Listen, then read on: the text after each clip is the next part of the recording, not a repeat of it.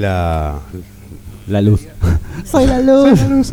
No, o sea, soy como la, la excepción a la regla. No todo es proporcionalmente al resto, señores. Y bueno, a, a veces pasa. Eh, yo nací negro, si te hace sentir mejor. Usted salió En negro. realidad nací blanco. Nací Sí. blanco, gordo. Cállese, señor Krishna. Nací blanco, gordo y. Sí, yo era rubio de ojos verdes, sí, sí. Te juro, era blanco, rubio sí, y tenía también. rulitos. Sí, sí, sí. ¿En Y después en el incendio pasó lo que pasó. Eh, no, fue antes del incendio lo que pasó, pero. Pero bueno. Bueno, bueno, pero la- usted se cuelga como los vasos que tenía que traer y no los trajo. Perdón, perdón, me va, me, me va a castigar con eso todo el año ahora. Por suerte no queda mucho el año. Toda la vida. Toda la vida. Bueno, tampoco queda mucho. Si te hace sentir mejor. Che, para nuestra intro del día de hoy, eh, tenemos la historia de una de las parejas más nefastas que han existido alguna vez. Sí, nefasta e icónica, por Sí, también, sí, la verdad que sí. Icónica, ¿eh? Se ha, se ha hablado varias cosas. de- más que nada de la mujer, me parece que la mujer sí, fue ella mucho tuvo más famosa más que, famosa que él. él. Como todo, como la vida social de la... Sí, como, como nuestra vida, Como vamos la vida. Nuestras mujeres vida terminan misma, siendo más famosas que nosotros. Eh, pero bien, hoy vamos a hablar de la pareja que llegaron a, a formar la señorita Erzebet Bathory y el señor Ferenc de Nadazzi. A Erzebet ustedes la conocen con el nombre más... Elizabeth Bathory. Claro, con el nombre más conocido que es la, digamos, cuando se pasó o sea, en- al castellano, o en realidad al inglés y del inglés al castellano. que es el el- castellano, como todos nosotros somos una... Elizabeth, somos una colonia. Plagio de plagio. Plagio de plagio. Así que vamos a hablar de un poquito de ellos. Erzsébet Báthory nació en Hungría en el siglo XVI y pertenecía a una de las familias más acaudaladas del país.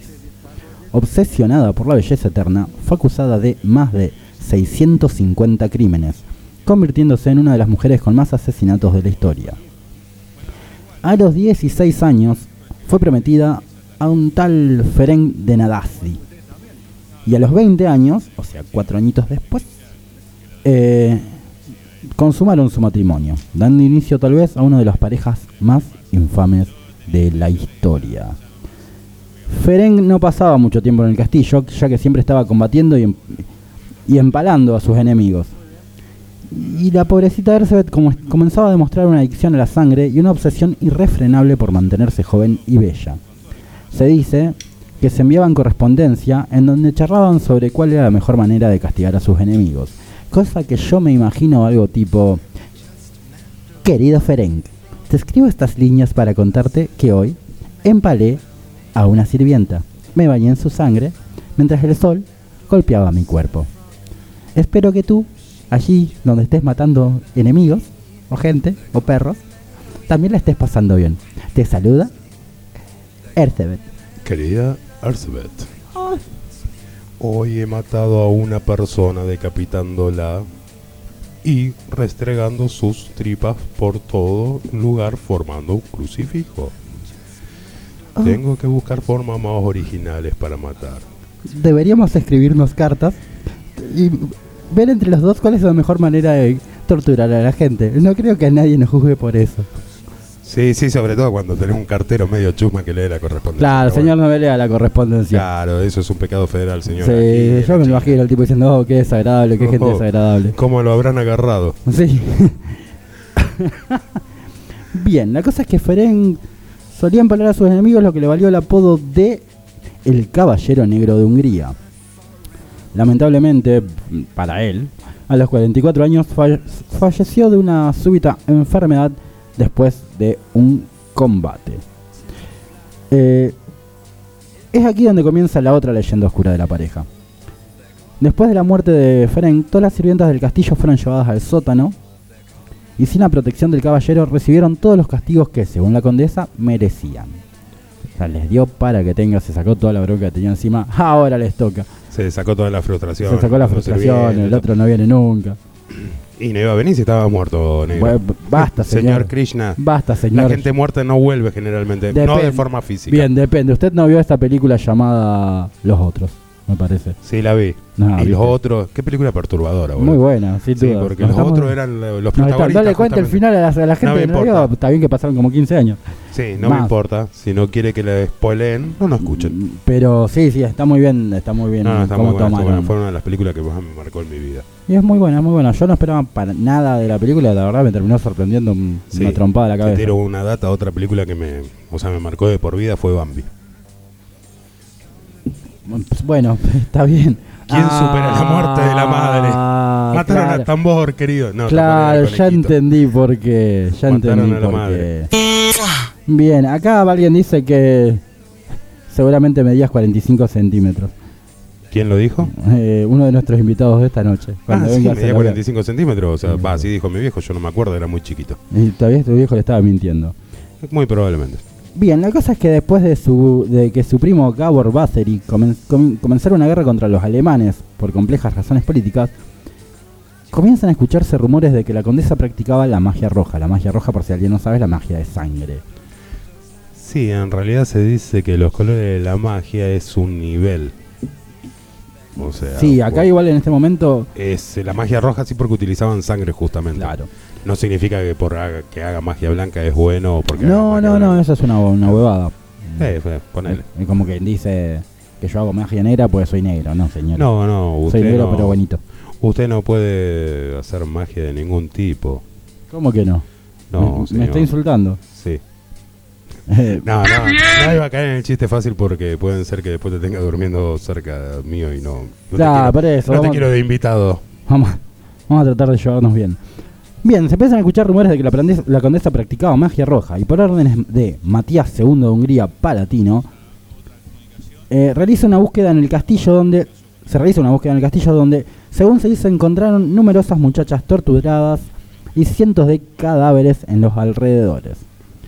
En el juicio, su mayordomo, alto traidor, declaró haber asesinado a 37 jóvenes entre sirvientas y jóvenes nobles de las cercanías y dijo que Erzebet se bañaba en su sangre para mantener su juventud y belleza. Todos sus ayudantes fueron decapitados o quemados en la hoguera, hoguera, hoguera se dice.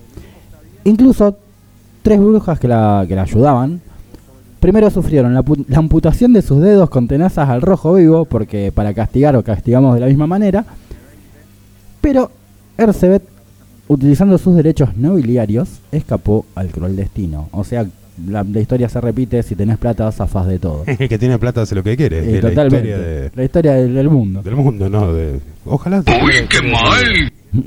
Pero la- bueno, después de enjuiciar y condenar igualmente a la condesa, la, decidieron encerrarla en su castillo, en una habitación, y emparedar la pared. O sea, ta- le taparon todas las entradas. Sí, salidas, sí, no, porque dice emparedado, no le hicieron un sándwich, señor. No, no, emparedar también significa Sí, encerrar le- a alguien detrás de encerraron pared. y como los típicos dibujitos era que le dejaron el lugarcito para la comida. Para la comida, claro.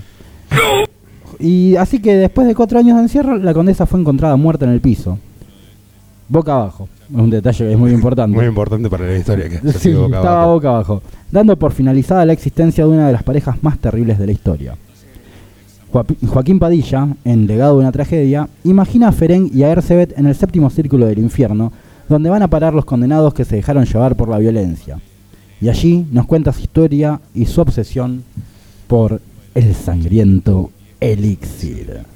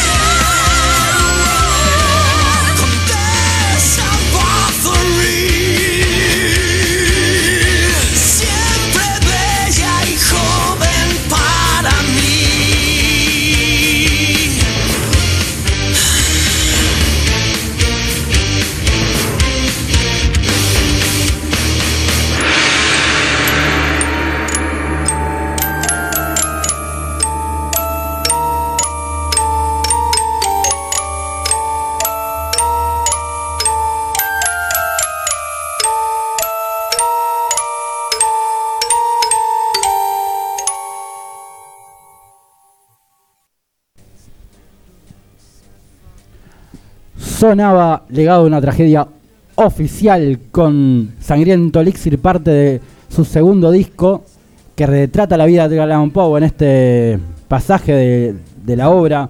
Poe llega al séptimo círculo del infierno y se encuentra a los queridos y bienaventurados eh, Bathory y el señor Ferenc de Nadasny. Gente muy buena, sin duda, que hizo mucho por la humanidad. ¿Quién hizo por la humanidad? Ellos dos, ¿Ellos imagínate? Eli Roth no hubiese tenido películas, sin ellos no hubiese tenido películas para o para filmar o para producir. No, no hubiese habido existido Hostel, por ejemplo. Usted dice que no hubiera existido Hostel. Claro que sí, eh, esas cosas existen gracias a gente como esta. Y posiblemente en su mayoría también al catolicismo, pero bueno, ese es otro detalle. Es cierto, el catolicismo tiene más muertes que cualquier otro sistema político. No vamos a entrar en una discusión que nos sentimos cómodos, pero sí. Bueno, yo, po- podemos entrar a la discusión que usted quiera. Usted señor. negro siempre se sintió oprimido por la sociedad. Sí, totalmente. Imagínese. que- Soy negro y tengo esta cara, ya es un montón para mí. Me juega todo en contra. Por eso hace radio.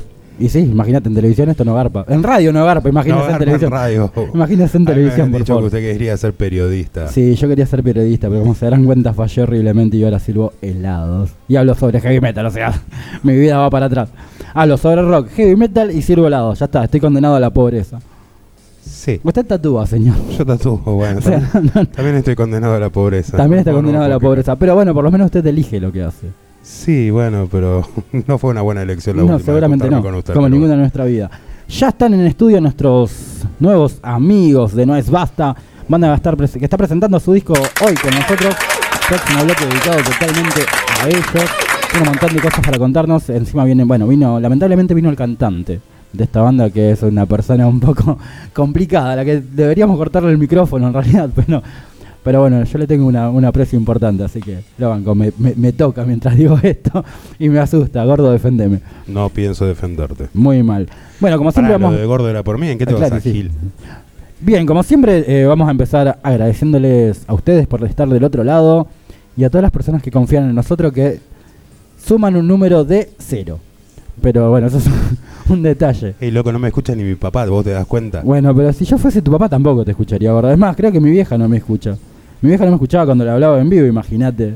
Bueno, pero tu vieja de vez en cuando mete un me gusta en Sí, el mi Facebook. vieja cada tanto mete un me Mi gusta. viejo no tiene ni Facebook, date cuenta. Un saludo a Santiago, bajista de Santiago Hernández, bajista de Lujuria, banda, fantástica banda de España, eh, que nos acaba de mandar un saludo a nuestro Instagram, donde pueden buscarnos como arroba HDM Radio Show.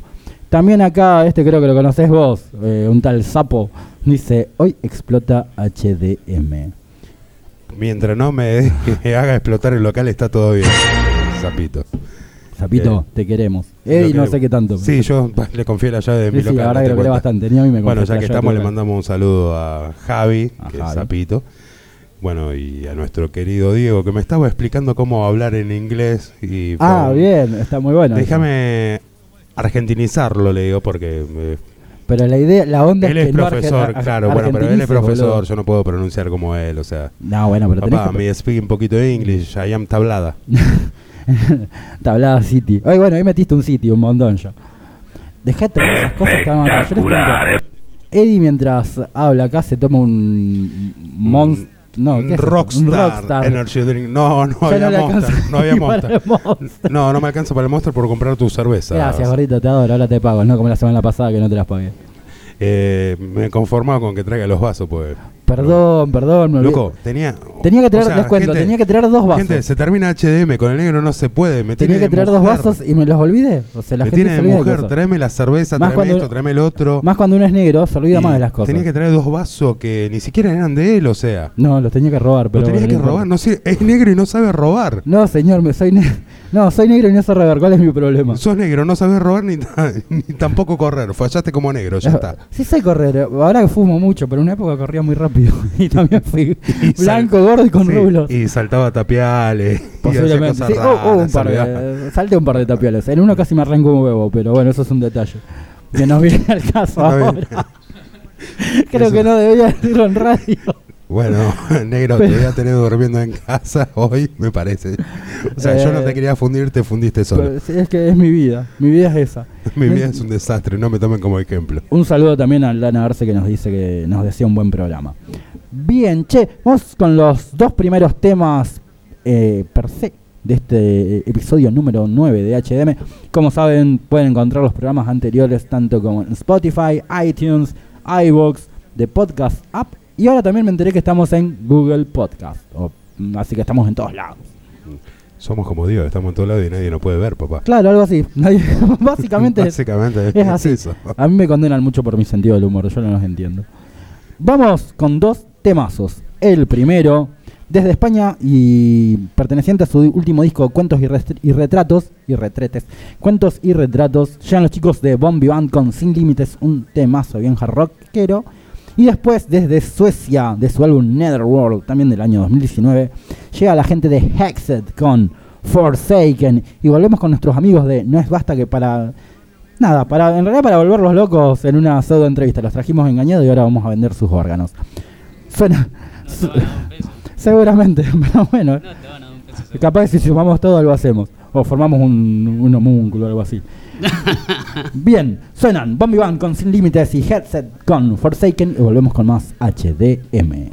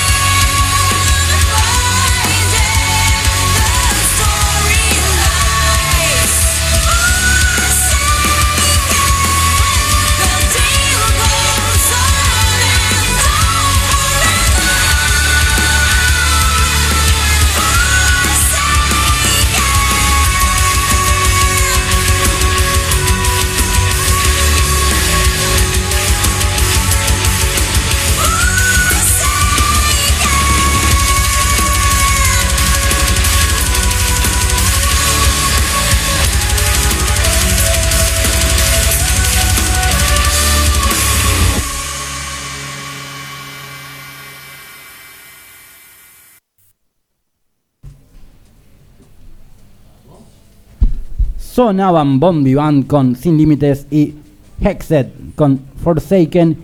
Arrancamos el segundo bloque de HDM y hoy, por primera vez en el año, tenemos invitados. Señores, nos acompañan los chicos de No es Basta, banda de rock and roll, rock and blues y rock and Una, punk. una mezcla. Una mezcla interesante, linda. sin duda. Pero deja linda, de hacer cagada, deje presenta a los chicos y que hablen ellos de su banda. Yo hablo de las bandas, para algo las traigo. Las traigo para que me miren, a- me me escuchen y me vean hablar. Soy y no se equivoque, no fueron los primeros invitados. Ya tuvimos una chica que está por Singapur. hoy en Ah, día. bueno, sí, bueno, pero acá eh, no, no cuenta. Eh, fue un as bajo la manga. Sí, que bien que la está, que bien que la Qué está bien que la está pasando. Saludos preferiría para estar- Francesca que no debe estar escuchando ni a palos, pero no Ni a importa. palo, pero bueno, yo preferiría estar en Singapur que acá con usted. Sí, totalmente. me- No, te entiendo.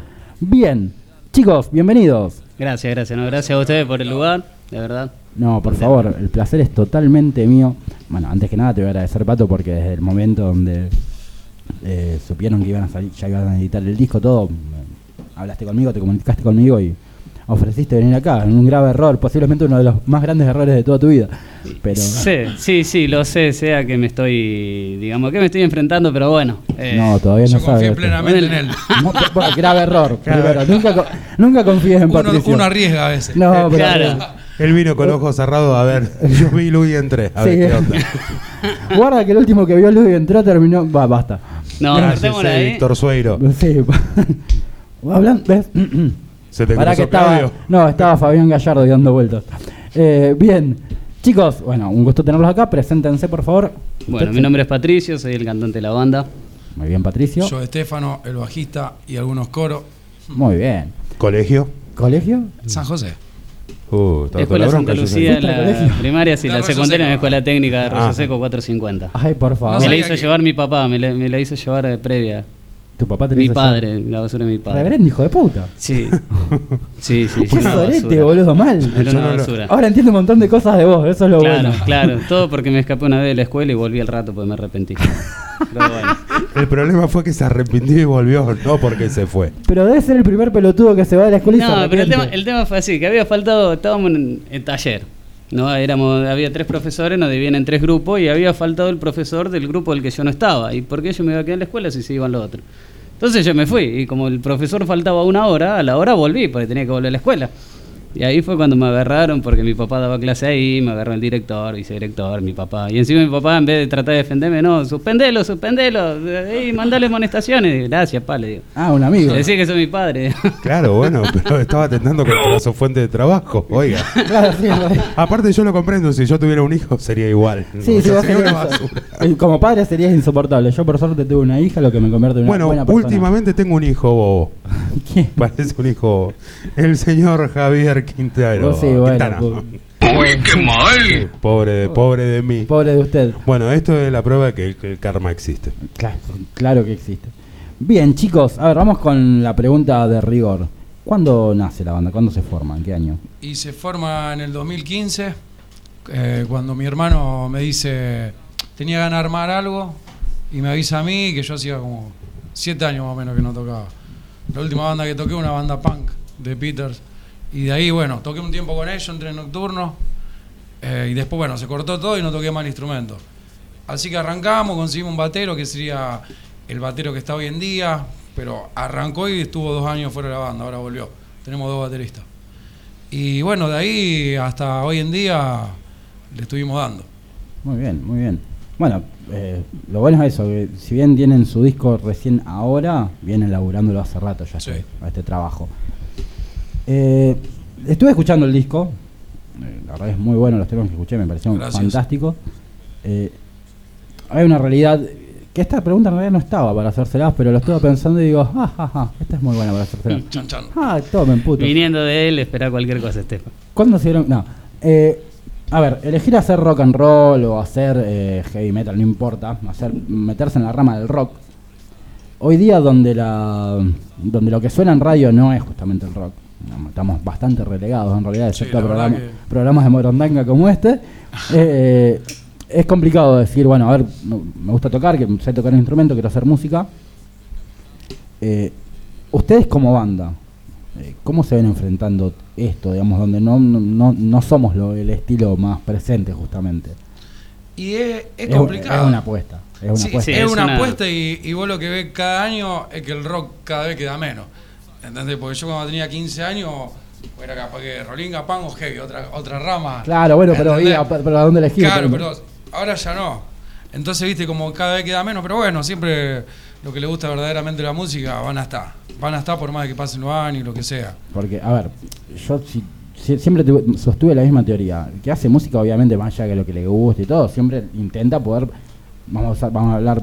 Siempre está como el sueño de poder vivir de lo que uno Claro, le sí, le interesa facturar. A ver, como que me- mentiríamos si nosotros dijésemos que, que- que queríamos, que nos encantaría facturar con esto, cosa que Sería para- vivir de uno lo que a uno le gusta. no, no le gusta. Claro. Pero bueno, a ver, sería más fácil, no sé, meterte, eh, ponerte una gorrita hacia atrás y empezar a decir dos boludeces que rimen. Total, tocar, puedes Y tocar más igual. fácil también, pero no, Sí, po- sin no podemos hacer eso porque nos gusta mucho, ¿entendés? Claro, primero, Primero, primero vamos eso. por lo que nos gusta y después, si primero viene la es, plata, bueno. Es como dice él, eh, la plata, si seguimos, vendrá a hacer lo que uno siente, lo que uno le gusta. A ver si a mí me, me han llamado, digamos, en arroyo de una banda de cumbia. eh, Ah, esa me han- no la- esa sí, no me la habías te la conté, a mí me han contactado cuando arrancó Amapola. Y no. ¿Posta? Sí. Me estás jodiendo, boludo. No te estoy jodiendo. Me han contactado y les dije que no, no me gusta, no lo siente. Me han te, llamado. te estás golpeando la puerta contra los huevos con la puerta. No, no, la verdad que no. Posta, A ver, te lo digo. en lo la verdad. En lo económico sí, bueno, Eh, sí, también como vos, ir volado al lado tuyo también, Claro, darme, ver la gente que no quiere darme vuelta y verte la cara negro también. Y después Sí, miro, totalmente. tengo un espejo en mi casa, me miro yo la puta madre, porque no fui, ¿no? Pero bueno. Voy a pedir minuto, Garuli, en el aire y voy a hacer una pregunta porque, por evidentemente, lo que está diciendo Negro, vos por plata haces cualquier cosa. Casi. Porque está bien, los chicos hacen el estilo que a ellos les gustan, no con el motivo de ganar plata. Si ganan plata, mejor. Bueno, pero es la pregunta, a ver, es la Pero pregunta bueno, rigor dentro del mundo de la Bueno, música. pero si no hubiera empezado a hacer no me voy a pelear con vos al aire cuando tenemos invitados. Siempre lo mismo cuando viene gente de casa. No, eh, es hablando en serio. Es hacer lo que te gusta. Para hacer lo que no me gusta, ya, ya estoy. Digamos. Desgraciadamente lo hago, sabes que no Sí, me sí, gusta, lo. Sí, hago por una situación que uno necesita, el, trabajo. El laburo es el laburo. Pero para hacer lo que no me gusta, ya lo estoy haciendo. Y si hago algo y más lo que es arte o música, es hacer lo que siento, lo que me sale de adentro. Claro, toda después- mi vida, claro, toda mi vida me crié con Guns N' Roses, Metallica, los Gun, Nirvana, Queen, ACDC. Claro, eso iba la, la siguiente pregunta, en realidad las dos siguientes preguntas. Las influencias que tienen en el momento, más que nada, bueno, obviamente el de componer, ¿no? Porque eh, es lo que dicta después posiblemente, o va a ser gran parte de lo que ustedes pongan dentro de lo que es el producto que, Claro. que sacan al mercado. ¿Cuáles son sus influencias? Y en esta banda hay una gran variedad. No, no es un estilo definido, porque tenés pan rock, tenés rock and roll, rock and blues, tenés blues, eh, tenés boogie. Entonces, la influencia es todo lo que escuchamos durante nuestras vidas y lo que nos gusta. Y pa- para no cerrarnos solo en una cosa y divertirnos más, hacemos lo que a todos nos gusta. Bien, al momento de componer eso, se, a ver, ¿les juega a favor o les juega en contra? Porque es complicado mezclar todo esto y que, y que suene. Claro. A ver, mezclar en realidad es una boludez fácil, lo, lo hago yo y seguramente vaya como el orto. Pero que suene y que sea como un producto que ustedes puedan sacar, a- porque a la larga sale a la venta también. Sí. Eh, a ver, que es- se les complicó bastante, principalmente cuando al momento de componer y tener decir, bueno, estos son los temas que queremos presentar y que representan lo que somos como banda. No, por lo general los temas eh, salieron bastante rápido porque eran como uno ya tiene la influencia en la cabeza, se pone y arma un estilo. Después, otro día te levantaste de otro humor y lo armaste un tema más punk y así sucesivamente. Pero yo no, no creo que se haya complicado en el momento eh, de armar. Por ahí en el momento de unir todo, porque suponete un violero es más metalero, eh, el baterista es más rock and rollero, teníamos un armoniquista antes que era bien blusero.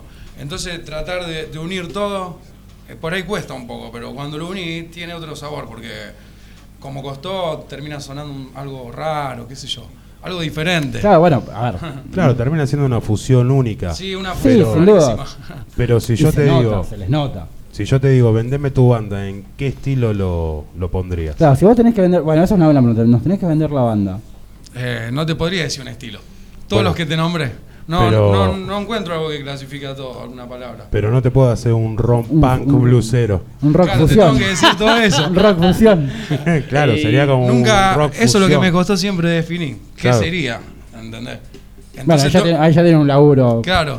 muy bueno. Entonces tengo que decir todos los géneros y bueno, si a alguno se le ocurre mezclar y Claro. poner un nombre, bienvenido sea. Oh, bueno, no, a ver, guarda. Está bien. A ver, guarda. Eh, también Yo te puede- paso a comentar que la gente no es muy original. Nosotros No, tenemos, nosotros somos la, la- la- la prueba cabal de que no hay Tenemos- originalidad en este mundo, pero tenemos, dijimos, los Metal News. hay que originales. News. Bueno, tienen nombres. Morcilla Claro, Metálica. Morcilla Metálica. O sea, pero posiblemente porque soy negro, pero Sí. Ay, guarda, que igual eh, lo que marca y acá, y yendo lo que vos no- nos decís, eh, es muy interesante porque muchas bandas que en algún momento marcaron un estilo nuevo, gracias a la, a la fusión que lograron entre otros estilos ya existentes, eh, que no quiere, guarda, no quiere decir que con esto te vayas a llenar la guita, pero bueno, sí puedes marcar el nombre de la banda o tu nombre en, en un punto de la historia musical. Es un buen laburo que tenés ahí para decir, bueno, Nosotros hacemos? La semana pasada arrancábamos con una banda que llamaba, se llama, todavía existe, Diablo sin Orquesta. Es una banda de heavy metal que hace heavy metal progresivo con toques de jazz, bebop, eh, swing. Bueno. Y ellos lo ubicaron como un lo, lo- lo englobaron dentro de la vanguard metal. Ahí tenés algo, no sé, una vanguard rock, sería medio ladri, Ya pero. Claro, a le vamos a poner un nombre. bueno, tiene un buen laburo ahí, chicos. Sí, sí. Muy lindo. Lo bueno de hacer todo estilo diferente es que siempre tenemos recitales de diferentes estilos. Hemos estado en tributo, suponete con el Tano Almafuerte, con Tren Loco, tributo Almafuerte, ahora nos invitaron a tributo Rolistón, Moto Encuentro, y todo diferente estilo que vos decís, eh, pero yo qué hago acá, no, vos tocás tus temas. No Claro, decís, eso sí también es el momento de tener que presentarse y elegir dónde presentarse, porque Claro. obviamente uno elige, ¿no? Pero es más abierto el público, porque Sí. podía tocar diferentes lugares, diferentes géneros. Igual a- a- a- el tipo de rock and roll que hace usted- hacen ustedes le da como el- esa, esa posibilidad de decir, bueno, nos podemos meter acá. Claro, y sí, y no, quedar a ver, no quedar eh, fuera del, lugar. No, seguro, seguro. Que la gente también lo, a ver, que lo, lo escuche de otro lado, porque anda a preguntarlo a la hija de, de Steve Harris cuando fue a tocar al Quilmes, creo que había sido, o al Pepsi. No, la hija de Steve Harris tocó en el 2008, Que casi la ma- casi 2009 la matan. en Vélez. Claro, casi la matan. Tuvo que salir Steve Harris a tocar porque el bajista sufrió de pánico escénico. Yo estuve Pero claro, presente. imagínate, tocaba Maiden y tocaba esta chica que no tiene nada que ver, casi la matan. Por eso, sí. Igualmente la banda es muy buena. Musicalmente es muy Maiden. Eh, la, la hija, que no me acuerdo cómo se llama. Estoy re buena, Harris. Esto es re buena Harris. Eh, tienes una voz muy lírica ¿No que. llama así? ¿No se llama así? Estoy Sí, re sí. buena, Harris. No, I'm so re- fucking es perfil Harris. Pero sí, tiene una voz muy lírica que no combinaba mucho con la banda. Después, bueno, después tocó Sepultura y, y se, claro, no es que- y se pudrió todo. No tiene nada que ver. o sea, es nada que ver. Bueno, acá igual si hay recitales donde vienen los Guns y toca, no sé, ¿quién tocó con los Guns? La Berizo, Tocó claro. Cielo, acá tocó Cielo. Raso haciendo como una especie de acústico. Por favor, chicos, la pegan, nunca digan alguna boludez tipo nosotros somos más grandes que los Rolling. No, no, Eh, jamás. La Bien. renga ya cumplió su ciclo, ahora es nuestro tiempo. Somos más grandes que El Jesús. gran error que hicieron Claro. un par de bandas. Sí, Como porque dijo- voy- como yo dijo- personalmente voy y los busco y los fajo. hijos de ¿Quién, puta. quién era? ¿Cómo era? Masacre que dijo que somos la salvación del rock. Bueno, pero el gordo Wallace de Masacre es otro tipo. y yendo a lo que otro dijiste tipo de vos, personaje. en un Quilmes Rock del 2007, si no me equivoco, que vino Aerosmith y, y Revolver, que venía Slash, que lo fui a ver por Slash, abrió el show Nadie. Turf. Quiero... claro, ¿entendés? Es a Argentina, negro. Vamos a aclarar que a Patricio se le moja el, Señor, el ahora cuello viene. cada vez que habla de Slash. Vienen Sí, los, sí, vienen sí, los sí, Guns N' sí. Roses y en el Lola Palosa, ¿me entendés? Con, con el, Bueno, no. Pero ahí es distinto. Pero lo abrió la hija Lola- de Tinelli. Bueno, pero es Claro. distinto. Lulapalooza es un festival que quien paga la entrada para ir sabe que está yendo a una especie de kermés musical donde te encontrás a la Mona Jiménez, a los Guns y en el medio, no sé, capaz que está eh, Bueno. Queens of Stone Age. Es To- muy distinto. Pero es lo que dice Pato Pero, justamente. a Debutó la hija de Tinelli, papá. Bueno, sí, pero que se hizo a ver. famosa por estar tatuada. Ay, me hizo un tatuaje de Kitty Ahí en la pu- frente, ahí boludo. puede- Yo estoy tatuado hasta la pelota y no soy famoso. Qué desagradable, señor. Ahí pueden- a, a un Lollapalooza pueden tranquilamente tocar, ¿no? Una banda como ellos, como puede ir a tocar, no sé, eh, Bueno, pero Palito lo- Lescano. Los chicos hacen una fusión rock mezclando diferentes estilos. ¿Qué hace la hija de Tinelli? Explícame. Es la hija de Tinelli, con eso ya agarpó Ah, totalmente. sí. Si vos fueses el hijo de él también. Claro. Bien. No, Che, yo soy yo. Mi papá no me quiere reconocer. no me- Imagínate si me ha dado fama. Chicos, bueno, a ver, eh, ustedes son, son de Arroyo. En realidad, o sea, bueno, vos vivís es. acá, pero sos de Arroyo también. Sí, sí, sí. Chico del pueblo. Pero bueno, obviamente supongo que el fuerte musical está acá en Rosario. Sí, tenemos un integrante de cada lado. El armoniquista de Rosario, bueno, él vivía en Arroyo, lo vivía acá en Rosario. Un baterista de Pueblo Ester. El violero y yo somos de Arroyo y el otro baterista de Arroyo. Así que de tres lugares. Se les complica el momento de tener que ensayar y esas cosas. Y se nos complica más que nada por los laburos de cada uno. Pero lo demás venimos, no pasa nada, ensayamos acá o en Arroyo. ah, bien. El tema es, son los, los horarios de laburo, como somos cinco o seis, ¿viste? Por ahí que todo coordinemos se complica un poco. Y eso a la hora de, de- de- a ver, de, tener que, que afinar la banda. Eh, ¿cómo, lo, cómo, cómo logran manejarlo? Porque obviamente para, para presentarse en vivo, para incluso para, para poder gra- empezar a grabar, para poder empezar a hacer todo, lleva un trabajo y tienen que tener una constancia. ¿Cómo No, seguro, seguro. eso? Y no, le buscamos la vuelta como sea, por ahí ensayamos 10 de la noche, 2 de la tarde, 6, 11, a- hasta que lo hacemos. Una o dos veces por semana le metemos. Bien, bien. Bueno. Y hay que buscarle la vuelta sí o sí. Bueno, pero está bueno que, que- Bueno. que lo laburen así, que puedan laburarlo y que tengan la constancia como para seguir, porque muchas bandas por menos son separados. Por Pará, porque yo voy, quiero hacer una pregunta para que la aclaren, porque me- ya nombró varias veces que tienen dos bateristas. Yo sé que hay algunas cabecitas, poner por ahí el Javi también está pensando, ¿dos bateristas al mismo tiempo?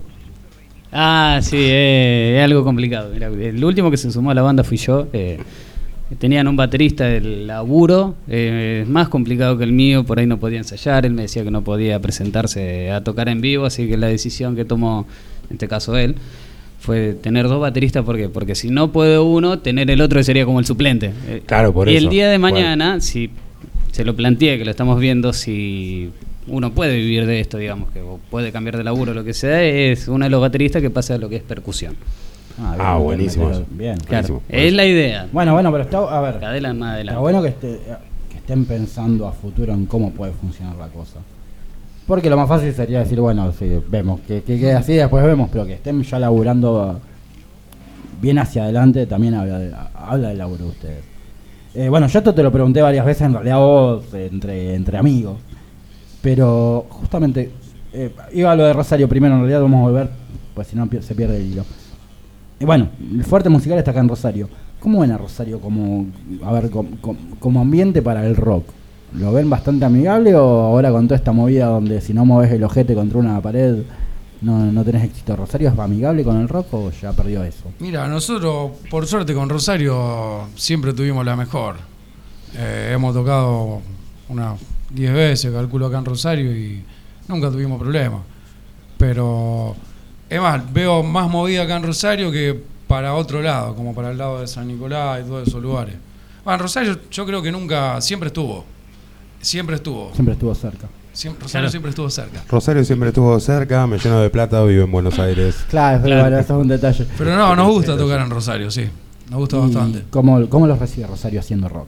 ¿Bien? ¿La, la influencia de la gente? Sí, está bueno porque a la gente le gusta, porque no se aburre, porque al escuchar diferentes cosas, como decía antes, tiene un público por ahí surtido, entonces todos le encuentran el tema que le gusta y se van enganchando.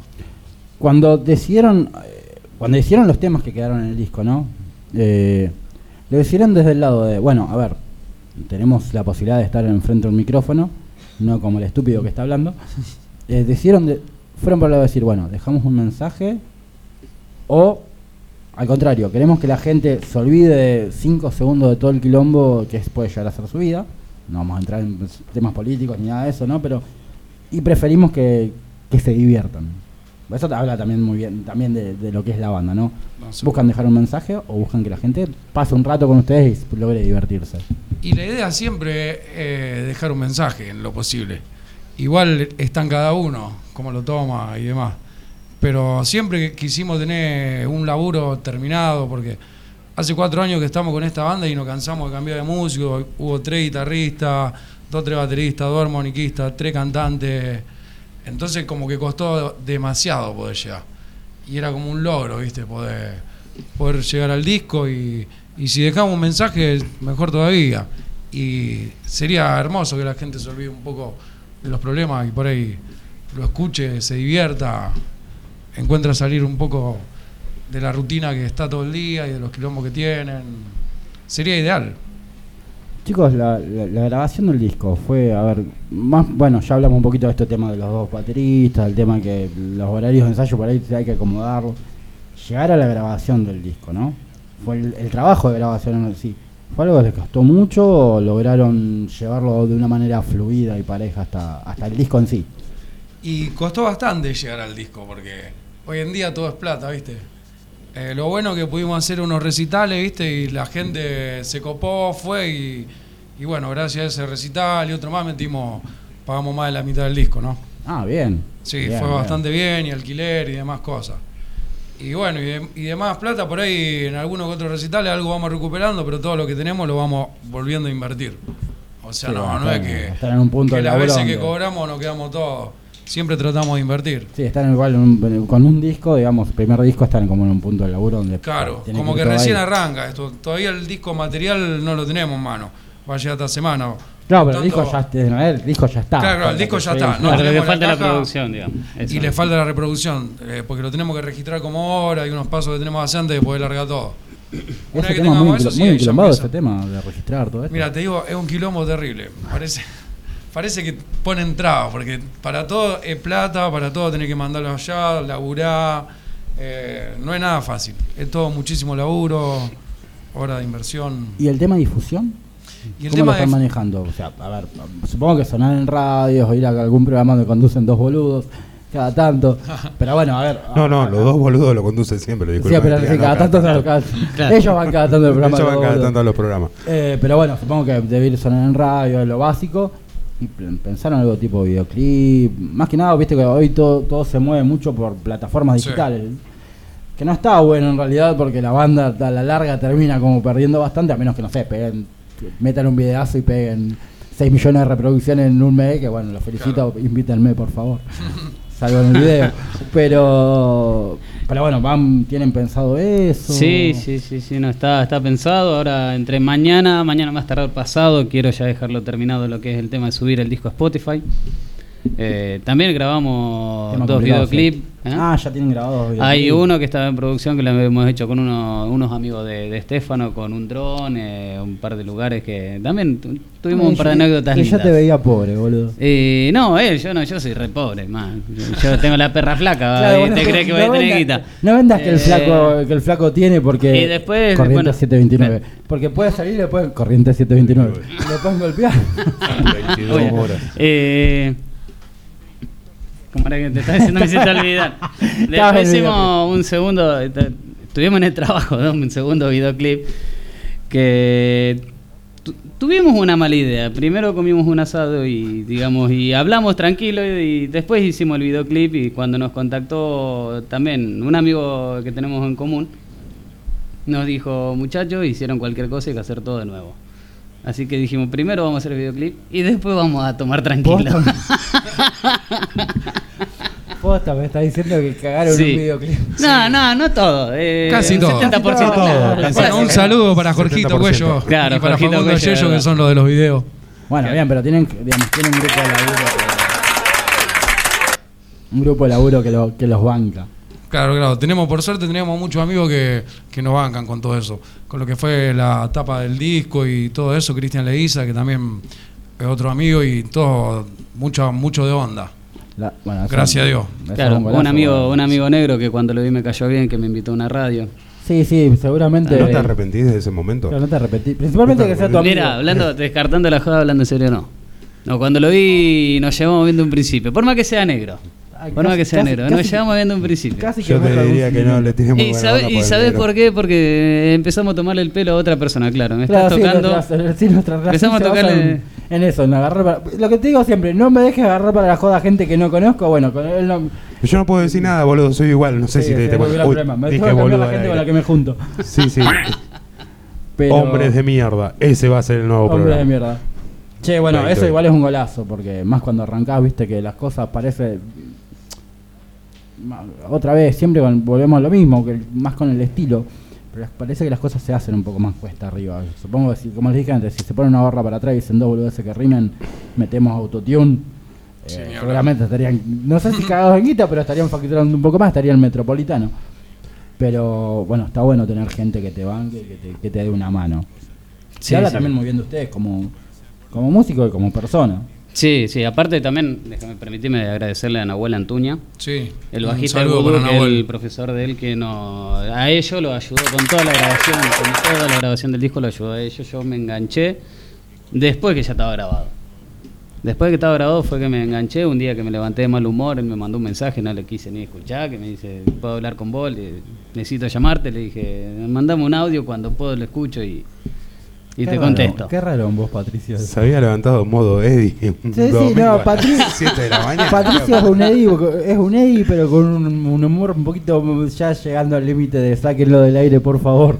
Eh, no, pero no, me- sí, ese día- esos momentos. Ese día sí. Bueno, un poco calentón soy, ¿no? Eh, me conoce. Eh, me manda un audio él diciéndome que se, se había ido el cantante, que necesitaban un cantante por una banda. No estaba muy convencido. La noche anterior había hablado con mi hermano en un asado que me preguntó por la música, si iba a Viven de seguir. asado este hijo de puta, ¿te das cuenta? Ya dos de las cosas que contaron tienen la- incluyen un asado. Asado, videoclip, asado, me meto en una banda. Yo vengo, vengo con comida vegana, boludo, hace como dos años y esto comen asado todos los días. Bueno, Es lo bueno de ser del Que- campo. Sea co-conductor un. Iniciamos el espacio publicitario. Están echando el aire, señor. Están El echando aire. soluciones para tus dispositivos móviles. accesorios, cargadores.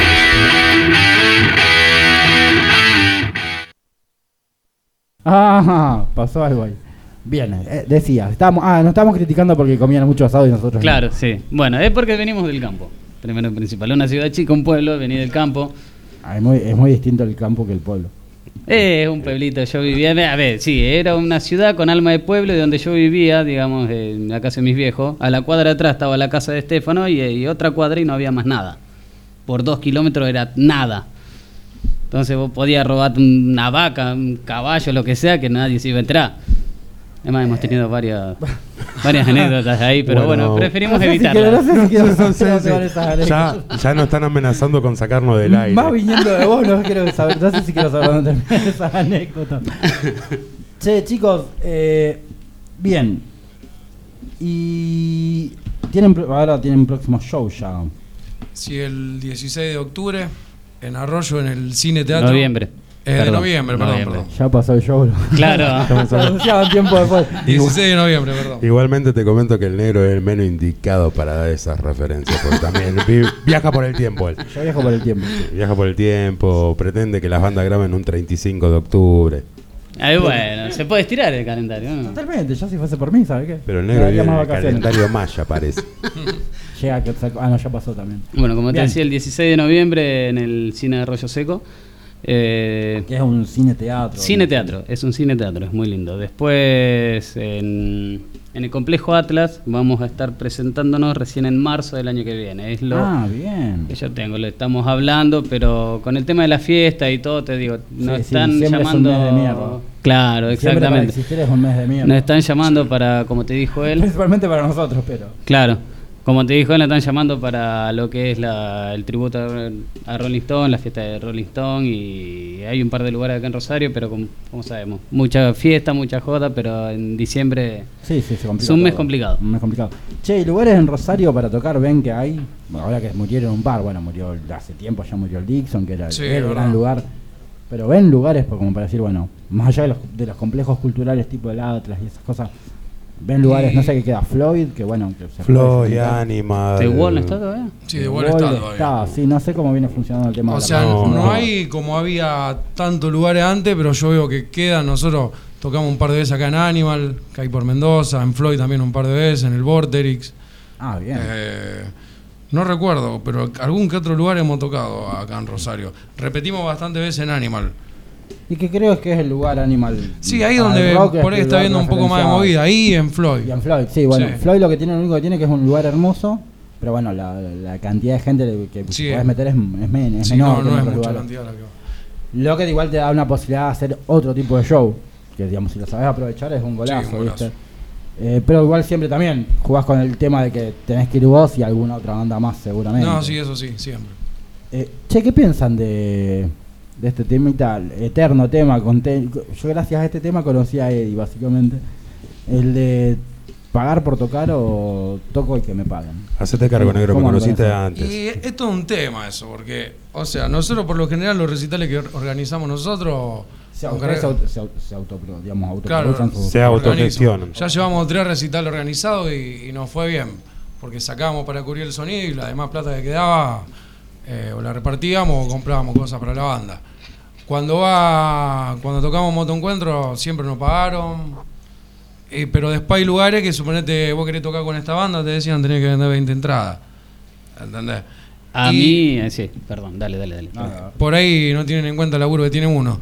Entonces, por hem- un par de veces hemos vendido entradas cuando recién arrancamos, pero después medio que no quisimos saber más nada. Eh, como ya por ahí nos fueron conociendo, no- nos fueron llamando sin pedirnos eso, de que vendamos un entradas. montón. Con un solo Sí. disco en la calle. digamos. No, sin el disco, ya Sí, eso, tocando con- repetitivas con veces. Un solo, con un solo disco, digamos, que está bien, peor, que ni siquiera todavía está en la calle, porque todavía lo tienen que editar Claro. en sí. Eh, lograr llegar al punto donde decir, bueno, mira, en esta no transamos, es muchísimo. Sí, eso está, eso está muy bueno Claro, porque eh. la mayoría de los productores lo que te dicen es, me tenés que rendir 20 entradas, pero te doy 25. Si vos me decís, me rendí de 20 entradas, pero te doy 50 bueno, por lo ese menos. tema sabes bastante, y de ese yo. tema, sí. Yo- Plata, si habrás perdido plata. Pero Pero- el chiste mío no era, o sea, era salir derecho y que la banda tenga una difusión. Eh, eso depende del productor, sí, porque el productor generalmente lucra con la banda. Sí, sí, sí. Claro, a veo. O mí- sea, es así. A mí lo que la pregunta que hace para, para mí que la banda pague para tocar, el perdón de la palabra, es una cagada. Es una cagada. Es una cagada, porque por más que sea la banda te está llevando gente, la gente te consume. Sí, sí, sí, la gente consume de No hecho te digo, lugar. no te digo No que te le pague. Yo, de última te digo, hay un laburo grande atrás, hay mucha guita invertida atrás y de repente tener que pagar para tocar eh, la- para la banda que son nuevas es una cagada por el tema. Sí, de- la estás matando. Claro, todo el tiempo que te lleva y de última decirle, no sé, no te cobro, eh, digamos, no, no venda nada, no, no venda la entrada, no te cobro tanto, no va a Bueno. usarlo como difusión. Bueno, vos digamos. sabés que yo se lo preguntaba a eh, el integrante de una banda de la que sonaron al principio, de Bombi Band, le preguntaba esto para una entrevista que hicimos para el blog del programa, eh, si en España pasaba este tema, y la respuesta de él fue básicamente, me parece una pregunta muy rara, no te entiendo eso de, de- de pagar para tocar.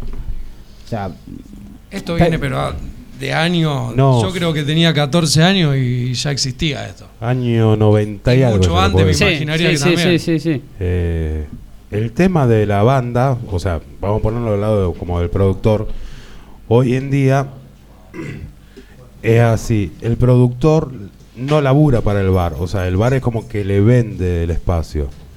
Igualmente hay productores que tampoco pelean por el lado de la banda. Entonces, si yo necesito 20 entradas para recuperar el sonido, que me lo cobran, eh, yo no te puedo dar 25 entradas a vos porque te estoy robando 25 amigos a vos. Entonces yo te doy 50, si vos con esas 20 entradas ya pagaste el sonido. Después arriesgo yo, yo no tengo que hacer nada como productor. no, es que bueno, es un tema... Por eso, a mí me parece- Rosario es un tema muy choto. Por eso, yo siempre, o sea, yo le daba 50 entradas, después si querés más, pedime, yo no tengo drama. La puerta quedaba para el bar, que ese era el Claro. Pero, o sea, si vos vendiste 100 entradas, macho, o sea, qué sé yo, te llevaste 100 entradas de regalo. Bueno, yo tenía por eso, yo tenía otro trato porque yo trabajaba para el bar. Sí, sí, Claro. está, está perfecto. O sea, yo sí. era parte. A ver, cada, que- cada productor. eh, Negro, la gente no te ve las comillas. Justamente por eso las haga, boludo. Cada Ah, productor lo perdón. maneja como quiere, pero, o sea, ya deberíamos llegar al punto donde Ah, la banda obvio. ya no tiene que. Por eso Ah, yo aplaudo a la gente que se sí. autogestiona y, lo- Sí, sí, sin y duda. los productores que buscan un arreglo. Está bien, yo quiero ganar algo, pero no matarte a vos. O sea, tendría que ser como un, Es una a la- simbiosis. A la larga, sí, además, porque a la larga, o sea, primero, no puedes ma- matar una banda que está arrancando, ¿no? Claro. Muy choto. Y está bien, vos tenés que mantenerte, vos laburás con eso. Pero yo supongo que a usted, por lo que les pasa a ustedes, después de dos o tres veces dijeron, bueno, ya está.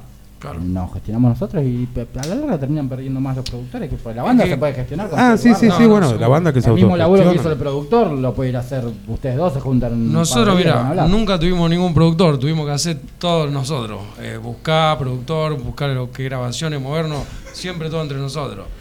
Claro que en realidad el productor no sale a buscar banda, las bandas se La lo banda ofrecen. Se lo ofrecen. O sea, que menos trabajo para el chabón inclusive. Que Por sí, eso bueno, te el, digo, no el tema de la, podés pro- el lucrar tema de la prostitución del arte es un tema muy largo que ya lo tocamos hace Vamos a cuatro poner años atrás. ni pero- uno menos. Pero sí, ni una banda menos. Che, eh, bueno, a gente, ¿tienen a ver a alguien que les haga la prensa de la banda? ¿La manejan ustedes? ¿Se está Eh, ofreciendo como prensa la banda? Es un poco de todo. Él ahora está manejando lo que es Instagram, yo un Facebook, tenemos un, un chico que es el que nos está haciendo el video que se está encargando de YouTube. Y bueno, así nos delegamos un poco de laburo entre todos. Pero como te digo, hasta que no esté todo registrado como obra, no podemos tampoco dar mucha difusión. Sí, Claro. tampoco puede dar mucha difusión porque, o sea, Recién hay un tema nomás en YouTube. Como Sí, no sí, es basta, mi guitarra Rocky Blues, subimos ese como un adelanto. Bien. Che, Pato, este particularmente eh, va para vos. Vos venís mucho de lo que es el ámbito del hard rock, sos muy fanático, bueno, de Slash, los Guns, tenés, tenés esa onda. Y tenés una voz que se acomodó durante el tiempo, por, por la- el tiempo que llevas cantando, se acomodó mucho a eso. Se te ver, ¿Necesitaste mucho trabajo para, para pasarte a un estilo que es totalmente distinto, como el rock and roll, más allá que tenga dos mm, momentos o, o- o pequeñas dosis de punk, de, de- de blues? O al contrario, se hace más difícil porque tenés que, que- que abarcar más, más lugares. ¿Se te complicó? Sí y no. Sí se complicó y no. Sí se complica por el tema de lo que es el hard rock, es más, digamos, la melodía es puntual. Sí, además acomoda muchísimo tu voz. Digamos, la melodía del hard rock es puntual. Lo que es el blues es más libre. es más libre. Pero si uno no tiene un poco de experiencia, no le da un poco, no se pone, eh, digamos, también te trabas. Te guías con la melodía básica y no haces un juego vocal. Yo le tengo que agradecer mucho de nuevo, como te dije, a Nahuel Antuñe, porque el, el error mío cuando arranqué con ellos era seguir la melodía del antiguo cantante. Y acomodamos lo que era eh, el tema con la melodía de voz mía. Eso se lo tengo que agradecer mucho a él, que me ayudó mucho en, en esa grabación. Y ahora te digo, también en Atlética, en el cine de Arroyo, vamos a estar presentando dos temas nuevos que fue mucho más fácil porque ya los temas están acomodados a la Claro, voz ya son mía. para vos. Claro. Pero encima de eso tenés el, el problema de jugar que por ahí los temas están eh, compuestos para otra voz y de repente caes vos con to- Fue un cambio totalmente. Encima, Con encima toda fue, tu un- personalidad. fue- claro, fue un cambio rotundo porque el otro, el otro cantante era como escucharlo a Iorio. Y de repente te va algo como la voz mía, que no tiene nada que No ver. tiene nada que ver, ¿Me no, fue un ver. cambio recontra rotundo que cuando me pasó los temas él, a mí, digamos, hasta que no lo tenía grabado, que tenía que seguir escuchándolo, después lo último, no, no lo podía escuchar al otro, al otro muchacho. digamos. Bueno, pero lograste, lo- lograste hacer los tuyos, eso es un montón. Claro, claro, claro, sí, sí, sí, sí. sí. Y, y vos desde el otro lado, desde el lado de ver de, de- de líder y, y el tipo que supongo que tiene mucho, mucha influencia en lo que la composición de los temas, tener que cambiar todo eso, ¿cómo, cómo, cómo lo, sentiste? Y yo, mira, él lo conozco de hace bastante y con Tren Nocturno contra 10 años atrás. Más. Tuvimos una banda hace 10 años atrás que hacíamos temas de Metallica, ACDC, Guns N' Roses y, y yo me acordaba cómo cantaba él. Hemos hecho Misfit también. ¿Eh? Hemos, hemos hecho tema de Te, Misfits. te Sí, veo, verdad, te veo con el pelo todo, todo enjabonado hacia adelante. No, no es jabonado, pero hemos hecho tema de Enjabonado, Misfits. no nos alcanza para el gel Claro. que, usa, que usa Doyle o el- en la actualidad. Moco de también. gorila, papá. Claro, Se sigue así. consiguiendo el moco de gorila. Qué persona desagradable que usted Ríos. Hemos hecho, Es desagradable. Vos no entendés nada de música. Bueno, chicos, eh, ¿nos repiten la fecha del show? 16 de noviembre en el cine de Atlética de Arroyo Seco. Bien. La bola. tenemos. Estaba la dirección que Sí, no me acuerdo, pero- tirame bien todos los datos. Sí, pues tira- tirame los datos, tirame la información completa. Ahí tenés, léela, por favor, léela. Bien, los chicos de No es Basta van a estar, van a estar presentando su disco Siguiendo Instintos el sábado 16 de noviembre a las 22 horas en el Teatro ASAC, Belgrano 9 de julio en Arroyo Seco. El valor de la entrada es de 200 pesos igual los chicos, porque son unos grandes, nos trajeron tres entradas para regalar, así que nos comentan en Facebook, hay una publicación, las vamos a estar sorteando, las vamos a regalar para que puedan ir, disfrutar de una banda que es muy buena. Es algo, a ver, es algo fresco, nuevo, hay mucho laburo atrás, son pibes que la están peleando, que les, eso les puede chupar un huevo y estaría muy bien, pero tienen muy buena, a ver, tienen muy buenas ideas dentro de lo que es la música y hay que empezar a apoyar a- al rock, rock, heavy metal, lo. Gracias público ignorante. Negro, ¿no te querés presentar para el presidente, boludo? Te Lo votamos. estaba pensando, pero ya está O- Ovaca, Omar Ovaca. O- pero Vaca está en Estados Unidos, papá. Sí, no, Ovaca es el argentino. Ah, bueno, ser como un Néstor Eh, Vaca. Sí, claro, así. Eh, chicos, buenísimo. Eh, vamos a estar regalando las entradas. Eh, entran a Facebook, buscan facebook.com barra hechos.d.metal o buscan en el bus- ponen en el buscador Hecho Metal Radio Show, nos van a encontrar. Está la tapa del disco, como foto, y ahí pueden dejar sus datos, sus últimos tres números del documento y vamos a estar sorteando las entradas. Eh, aprovechen. Si no van si viven cerca de Arroyo, tienen ganas de viajar, conocer otro lugar, van, conocen un lugar nuevo, conocen una banda que tiene muchísimo para dar. Les agradecemos muchísimo que nos hayan elegido a nosotros. Te agradezco. No, por Gracias favor, a ustedes por gracias a ustedes, gracias a ustedes, a vos, negro. Por, por su Eh, tiempo. por Saben favor. que pueden venir cuando quieran, hasta para presentar que se tiraron un pedo, pueden venir acá. Cuando tengan videoclip, ya avisen. Cuando tengan el disco también en la calle, avisen. Y obviamente, ya que los tenemos acá, vamos a aprovechar para meter dos temas de lo que es su disco Siguiendo Instintos. Y elegimos uno que a mí me gustó mucho particularmente, que es eh, Princesa Metálica. Y después Loca Sociedad, que venía, la pregunta del mensaje venía por ese lado también. Un tema muy que, que va muy acorde a lo que viene pasando en últimos últimas semanas y días. Eh, así que esto es. Después de la visita que nos dieron los chicos de No es Basta, suena No es Basta con Princesa Metálica y Loca Sociedad. Y volvemos con más HDM.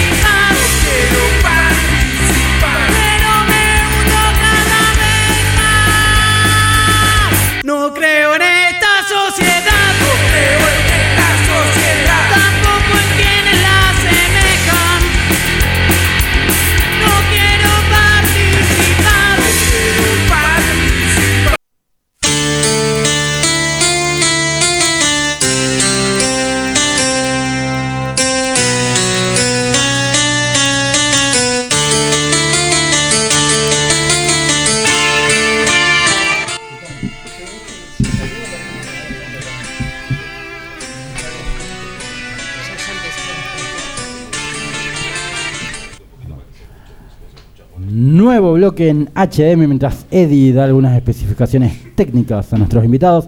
Estamos con los segundos invitados de la noche y estamos con la banda que completa álbum en nuestro libro de visitas. Vinieron todos los años, eh, mientras estuvimos al aire, vinieron siempre. Son los chicos amigos ya de GES. Y que bueno, vienen con caras nuevas. Vos no estás de cumpleaños, de hecho, hoy. Sí. ¿Qué, qué- Sí, hijo- sí, qué sí, gente sí. de mierda que somos. Es el cumpleaños del señor Chimi. Invitamos Así que, gente cuando es su cumpleaños, somos una mierda. Feliz ¡Feliz cumpleaños. cumple, Jimmy! El cumple. No, eso no importa, eso es lo de menos. Pero qué, qué gente de mierda, ¿no? Que invitamos gente, no sé, en un momento donde están al pedo en su casa, no, cuando en el cumpleaños los traemos. Bien, nos visitan los chicos de GES que por suerte nos han visitado en todos los años que estuvimos al aire, 2014, 2015 y 2016. Estuvieron con nosotros y repiten este año. Que bueno, bueno, vienen con, con nuevo chico bajo el brazo. eh, como se los decía antes afuera del aire, posiblemente el- uno de los mejores discos del año, posta. Esto se lo digo de corazón. Últimamente vengo escuchando un montón de cosas que no me terminan de convencer o ya las escuché. Y lo de ustedes fueron uno de los pocos discos que digo, che, la puta madre, qué, qué, bu- qué buenos temas me tienen estos hijos de puta. Eh, así, con putilla y todo. Eh, pero la verdad, me tiraron un discazo, chicos. Eh, los felicito. Bueno, ante todos, bienvenidos. Gracias por estar acá. Buenas noches, gracias ¿Cómo Néstor estás, por, Melanie? Tanto tiempo. por volver a convocarnos. Siempre, siempre que tengan algo nuevo, que tengan algún show, saben que Y no te queda otra. Y no nos queda otra. No, no, pero la verdad que. Primero, más que nada, porque me gusta mucho cómo laburan. Deben ser una de las bandas. Acá en Rosario, si bien todas las bandas le meten laburo, hay dos bandas que, que me copan mucho y que le meten laburo en serio, que, le buscan laburarlo profesionalmente. Bueno, con ustedes los noté desde la primera entrevista, eh, cuando, cuando hablábamos de hacer la nota, allá en 2014, estaba esa onda de, bueno, eh, mirá lo que me piden estos pibes para, para hacer la nota y había un laburo profesional, eso me gustó mucho. No, y no me cayeron con, bueno, sí, dale, vamos y vemos qué sale. Eso es un montón, John, y, habla mucho de- del grupo de laburo y cómo se labura. Y después, bueno, tienen un buen- muy buen material. Tienen dos discazos, uno lo tengo en casa, firmado por eh, viejos integrantes y los integrantes y los- y actuales. Y le- bueno, en ese momento les dije, esto me lo guardo porque en algún futuro va a valer un montón de plata. El tipo ¿Ves quiere facturar un por todos lados. Sí, soy, capitalista? soy un negro mercenario. Ya quiere lucrar con Ya quiere lucrar. Soy un mercenario. Igualmente sé. después del autógrafo vamos a hablar uno porque yo tengo una foto también una autografiada muy especial. Ah, mira, muy bien. Después si querés te, te una foto No creo mía. que esa foto valga mucho, pero bueno. Depende, no, no quiero saber, no sé si quiero saber de qué es la foto. Pero bueno, a ver, vamos a arrancar, as- vamos a arrancar así. Cuando la, la banda pasó por algunos cambios, en cuanto a la formación, en un momento dije, uy, se les complicó y me parece que la cagaron. Me cerraron la boca de una manera, pero fenomenal lo que hicieron. Metieron un segundo disco que es fantástico, por un lado lo felicito y por otro, otro lado les digo que mal que la van a pasar con el tercero. Pero, eh, che, a ver, ¿cómo, cómo fue el- la concepción de este, de este segundo disco? Como pasar del segundo disco, del primer disco al segundo y darle toda una onda nueva, buscar algo nuevo, tiene que sonar distinto, obviamente, tiene- están vendiendo algo. Claro. ¿Cómo fue todo esto? Eh, bueno, en realidad varios de los temas, eh, musicalmente hablando, ya existían eh, después de, haber lanzado Jalas. Ariel ya los tenía, digamos, en la cabeza. Y las letras ya estaban. Todas las letras ya estaban. Eh, bueno, menos la de Héroes, que, la hice hace, hace un par de años. Ya estaba casi todo. Y bueno, sufrimos el parate este. Y bueno, yo llegó un punto en que yo ya digo, bueno, ya fue la banda, ¿no? Eh, dije. Ah, pasaste por sí, eso. Sí, sí, Eh, porque era como remar, remar y. Para vos supongo que eso habrá sido terrible. Sí, sí, sí. Conociendo la forma que tenés de Sí. ser y de laburar. Sí, sí. Eh, y si no fuera por, por Ari y por Martín que nos, que nos bancó, porque Ari, bueno, es su banda, pero Martín había llegado hace poco y se encontró una banda que se estaba separando. Sí, o estaba sea, se separando. estaba, Sí, no sé si estaba separando, en- pero estaba estaba así. desbandada en un momento Claro. de desbande. Y, y bueno, si no fuera por ellos dos que se juntaron a, a ensayar y demás, y después yo me sumé, eh, si no fuera por eso no, no estaríamos acá. digamos. Ah, pasaste por un momento de una especie de pseudo depresión. Sí, sí, sí, sí, la verdad Ah, que sí. mira. O sea que estos dos señores que yo tengo a mi izquierda fueron los que mantuvieron el barco a flote. Claro, exacto. Bien, bien. Yo no, o sea, yo no me puedo dar crédito de que eh, Harpócrates salió porque yo Bueno, seguí la una- banda, una, ¿no? mujer con una- un carácter y una personalidad como la tuya debe ser complicado. Claro, pasar sí, por sí, sí. Negro, te va a pegar. Te va a pegar, negro. Y pero usted, me están sacando una foto, o sea, hay un silencio de radio que es horrible. Hay un silencio me están sacando una foto. Esperemos pero- que tenga un buen flash. Sí. Pues si no, el negro no va a salir. Eh, bueno, Pero bueno. donde entran las felicitaciones para ustedes. Hay que- Gracias, che, ¿qué va a hacer? Hay que... No, bueno, a ver, en serio.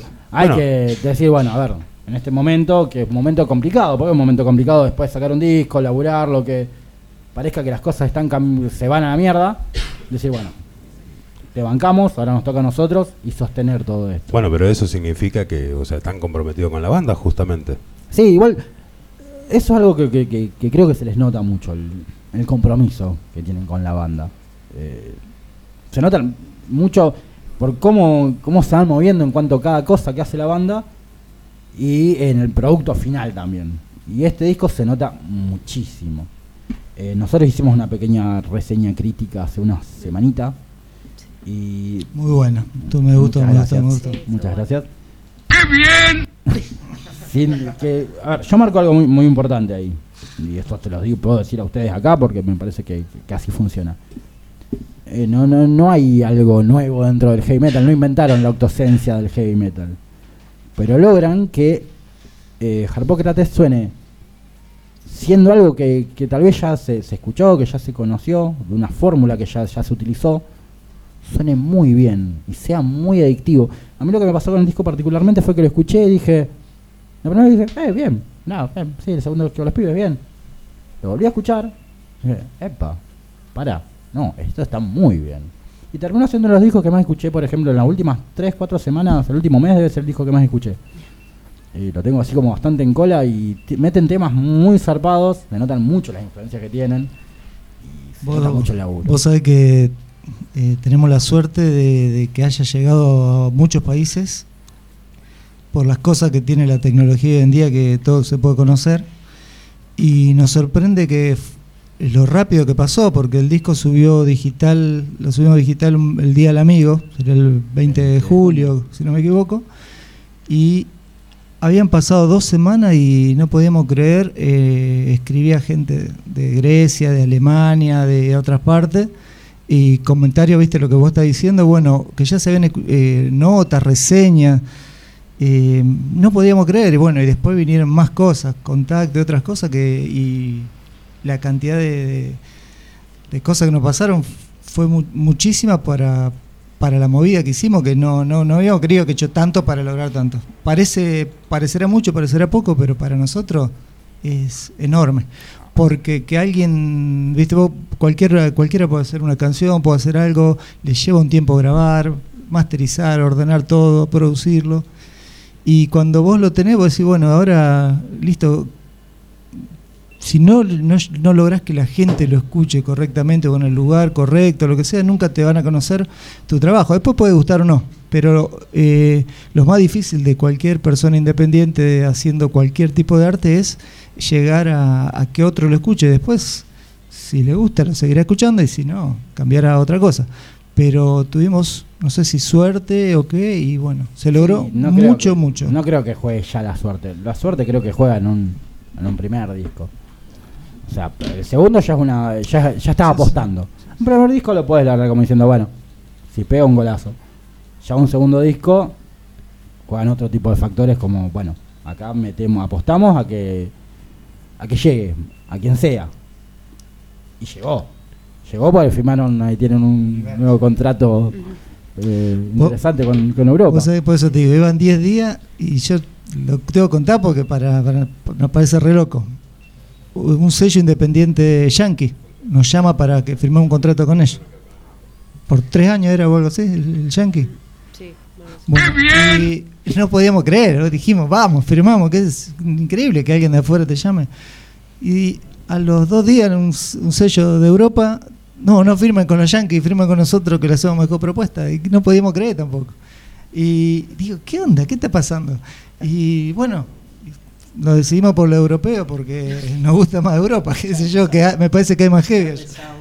Y Europa, sí, a ver. eh, eh, justamente le iba a preguntar eso. y venía pensando en alguna- algunas preguntas extras. Y estaba el tema ese, está el tema siempre de el heavy o la movida heavy americana o norteamericana y la europea. Después cada uno decida cuál se ajusta más la propuesta que uno tiene. Eh, ¿Cómo ven? Bueno, evidentemente ven mejor la de Europa. Eh, ¿Qué los llama más de la movida europea? ¿Porque creen que la movida europea se ajusta más a lo que ustedes hacen? ¿O por el mercado europeo que es? Para mí, por ejemplo, es más interesante que Te, el, que el te puedo dar mi opinión y después dejo que hablen el otro Sí, porque estoy- totalmente. Estoy, hablando mucho, pero eh, me parece que allá es como un folclore. Eh, tenés Suecia, Alemania, Inglaterra, para ellos el heavy metal es parte de su vida. Y Estados Unidos, sin ofender a, a ese país, tiene heavy metal como tiene Hip hop. hip hop. Sí, puede tener un Ricky Martin, un- lo que, cualquier cosa, qué sé yo. Me parece que esto es un cambalache de música y me parece me, eh, nosotros nos gusta más y nos llama por por mucho motivo el, el mercado, aquel, sí, por, por- por mucha afinidad, sí. Somos descendientes europeos todos en este país. Hay gente descendiente yo. No como uno que es muy latino. Usted es no, africano, todos no bajamos, todos bajamos de un barco y no bajamos de, de- de- de- venimos casi toda Europa, digamos, no, no de Estados Unidos. O sea, por eso nos llama eh, volver con un poco de música para allá. Bueno, hay una realidad igual que, que- que el, que el ambiente del heavy europeo es, es distinto y es más vasto que, que el norteamericano. El norteamericano por ahí tenés, sí, sí, bandas más famosas si se quiere, pero bueno, eh, se cuentan, son 5 o 6. Sí, bueno, pero es mucho más cerrado también. Sí, totalmente. O sea, lo sí, que los duda. chicos proponen es algo más abierto por ahí. Y su música igual si de por sí se, se, se amolda más a lo que es el heavy, heavy clásico europeo, si se quiere. Eh, tiene mucho más que ver, me parece, así que creo que es una buena elección. De- primero, obviamente felicitarlo por este por este contrato, porque un- es un golazo. Gracias. El disco ya salió allá. Sí, de hecho, hoy, eh, antes de venir acá, vi que un, un seguidor de Estados Unidos le llegó, eh, le llegó hoy el, el disco, la edición de Europa. Y mandó a uno de los, de los enlaces de la página, mandó la foto. Ah. Le había llegado. Y yo no lo tengo. Y yo no lo tengo. Eso suena como un reclamo. Sí, bueno, este es un golazo que estén A ver, Sí, porque no, no solo que venden en Europa, venden para en todo el mundo. claro, para ya empezar a moverse por otros lados. Sí, sí, sí, ¿Creen Tenía, un- que tenía el- una preventa de como de un mes y pico antes. Ah, había una preventa Ah, y ya muy estaba por eso. Y el 31 de el día de Hallow- Halloween, 31 de fue- octubre. claro, ese fue el día que lo salió el disco de allá. eh, la edición europea nos, pidió el sello este hacer un bonus track. Así que grabamos, un, tiene un tema más 10 temas en vez de 9. ¿Y qué, qué pusieron? Hicimos una versión nueva de un tema de Hagalas que es eh, Sailor Cross, Ah, Sailor Cross hicieron. que es un tema que nos gusta mucho y hicimos Sí, una tiene, nueva- todo- tiene, un- tiene un trasfondo. Sí. y Yo todo. por lo que tengo entendido tiene una historia bastante Sí, pesada. una historia- y me gustaría que lo- la cuentes Sí, brevemente. sí, sí, sí. Va, a- ¿Te la puedo decir que cuento esa historia ahora? O mostrar el tatuaje. Nah, Eh, yo el tatuaje ya lo conozco, sé la historia, pero bueno, o sea, estaría Sí, bueno que los chicos, se- o sea, que Sí, lo sí, que nos sí, escuchan sepan que son una pequeña... La resumo en, en pocos minutos, así no, no me voy para atrás tanto en la historia, pero tiene que ver eh, con una, una tatuaje que tenía mi papá de la Marina. Mi viejo hizo la Marina en el crucero General Belgrano, que hundieron en las Malvinas. Eh, bueno, y él tiene una historia, fue marino en ese crucero en la década del 60 y participó de lo que fue la, la- la crisis de los misiles en el año 63, eh, 62-63 en Cuba, cuando se hizo el bloqueo a Cuba. Fue el momento en la historia eh, que más cerca tuvo el mundo de una guerra nuclear, porque estaban Sí, así. Rusia puso misiles en Cuba apuntando a Estados Unidos, misiles nucleares, y bueno, y Estados Unidos hizo un bloqueo y llamó a, a todas las a todos los países a ayudar a ese bloqueo y entre esos países fue el- eh, mi papá arriba del crucero General Belgrano a, a participar de eso, que era un barco estadounidense, uno de los pocos barcos que había sobrevivido a Pearl Harbor, ese, mismo barco, se llamaba SS Phoenix en realidad. Bueno, y ahí en un, en un accidente en, la, ba- en lo que sería la batería antiaérea que le estaba a cargo, eh, quedó atrapado y se incendió. Y un- nadie se animaba a sacarlo y un loco se la jugó y se metió, que no lo conocía arriba del barco, otro marinero que se llamaba Ariel. Y se hicieron amigos Y por eso yo me llamo Ariel, por ese loco. Y el hijo de ese tipo Ariel se llama Juan como mi viejo. Ah, o sea que tenemos los hijos cruzados. Y cuando volvían, en el puerto, volvían de esa aventura, en el puerto de Montevideo se hicieron un tatuaje, eh, una cruz de Caravaca, eh, cada uno con el nombre del futuro hijo que iban a tener. Eh, por eso, bueno, es la historia de esa cruz. Y yo también me, me tatué la cruz que tenía mi viejo, bueno, después de, le prometí eso antes que se muriera, así que de toda esa historia salió la canción que nos gusta tanto que le hemos vuelto a grabar para que en Europa se escuche también y bueno, a que llegue a muchos oídos. Bien, No los, que hablo tienen una más y ban- sigo. los que tienen una banda y están diciendo, che, vamos a hacer un tema de cualquier bolés, están cortando las bolas en La, este momento. la letra y la música la hizo Ariel. Bien, muy bueno, eso es muy bueno. Sí, bueno, ustedes no tienen, por suerte son una banda de la que no, no, no- no arma letras porque sí. Mm. Y a eso venía la siguiente pregunta. ¿Qué temática sigue? Para el que todavía no lo escuchó, o el que está por escucharlo, ¿qué temática tiene eh, Harpócra- Harpócrates? Eh, bueno, eh, Tiene una temática bastante... me lo sé, me trago, señor, soy negro. Eddie habla desde atrás y me está criticando todo el tiempo. más, más que nada, bueno, como siempre a mí me gusta entrelazar todas las culturas que, que me interesan, ¿no? Eh, más que nada es de la cultura egipcia. Eh, Harpócrates es el nombre griego que se le daba a Horus. eh, y más que nada habla de eso, de, de una frase que vendría de ese dios, eh, que es el silencio es oro. Que bueno, invita a meditar y a no hacer cosas así impulsivamente. Eh, por eso el disco tiene un color así medio dorado, eh, que es como la madurez de- del sol. Y mm, bueno, también eh, habla de, la cultura sumeria. Eh, es como que las dos, más que nada la egipcia y la sumeria están como entrelazadas. Hay que meterse Eh, en la Mesopotamia, Mesopotamia Sí. antigua. Eh, y bueno, después hay canciones, por ejemplo, Battle of Maldon, que habla de, de una batalla que, que realmente sucedió eh, en el 991.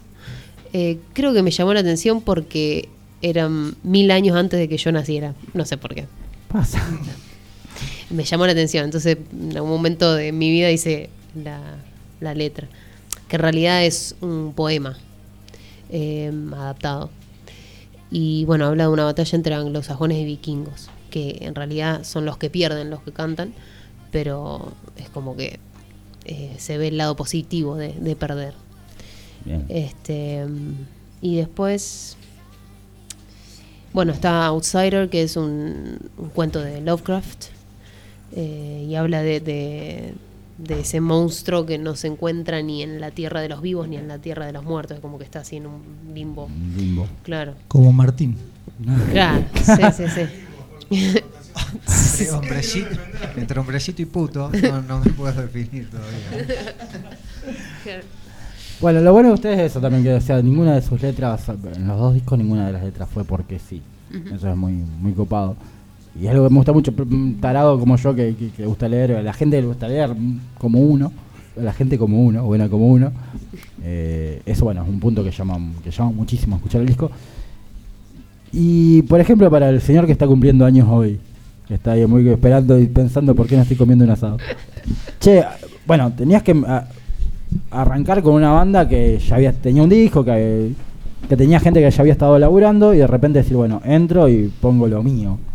Eh, ¿Se te complicó? ¿Fue difícil? ¿Cuánto hay en el disco de, de- lo tuyo, de tu arte? Este, bueno, los chicos de primer momento fueron bastante compañeros conmigo, o sea, me, facilitaron todo lo que lo que pude necesitar como para, para poder arrancar, digamos. Este, y bueno, eh, me acuerdo que la primera reunión eh, me mostraron cinco de los temas, ya había cinco temas que estaban tocando, y bueno, empezamos a ensayar, yo empecé a sugerir cosas que me salían y bueno, le- a ellos les gustaba. Este, y bueno, fuimos sumando arreglos y cositas a, a los temas.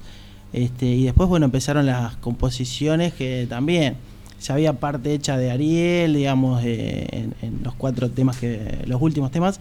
Este, y bueno, eh, empezamos a componer más en equipo ahí. Eh, si bien ya estaban la- las. Clavó dos temazos el Chimi.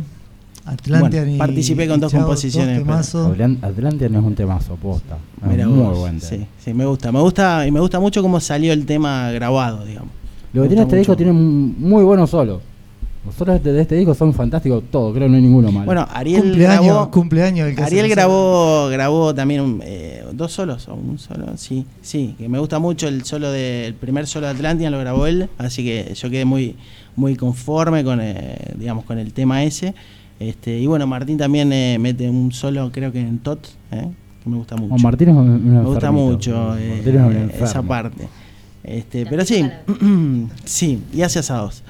Hace asado, eso, Sí, eso asados. bueno. Sí, sí. Había una época donde Martín me enviaba videos de cosas que iba escuchando y iba practicando y yo decía, "Este, ¿qué le pasa a este tipo? Son como- cosas im- imposibles a veces. Bloquear. Bloquear a Martín.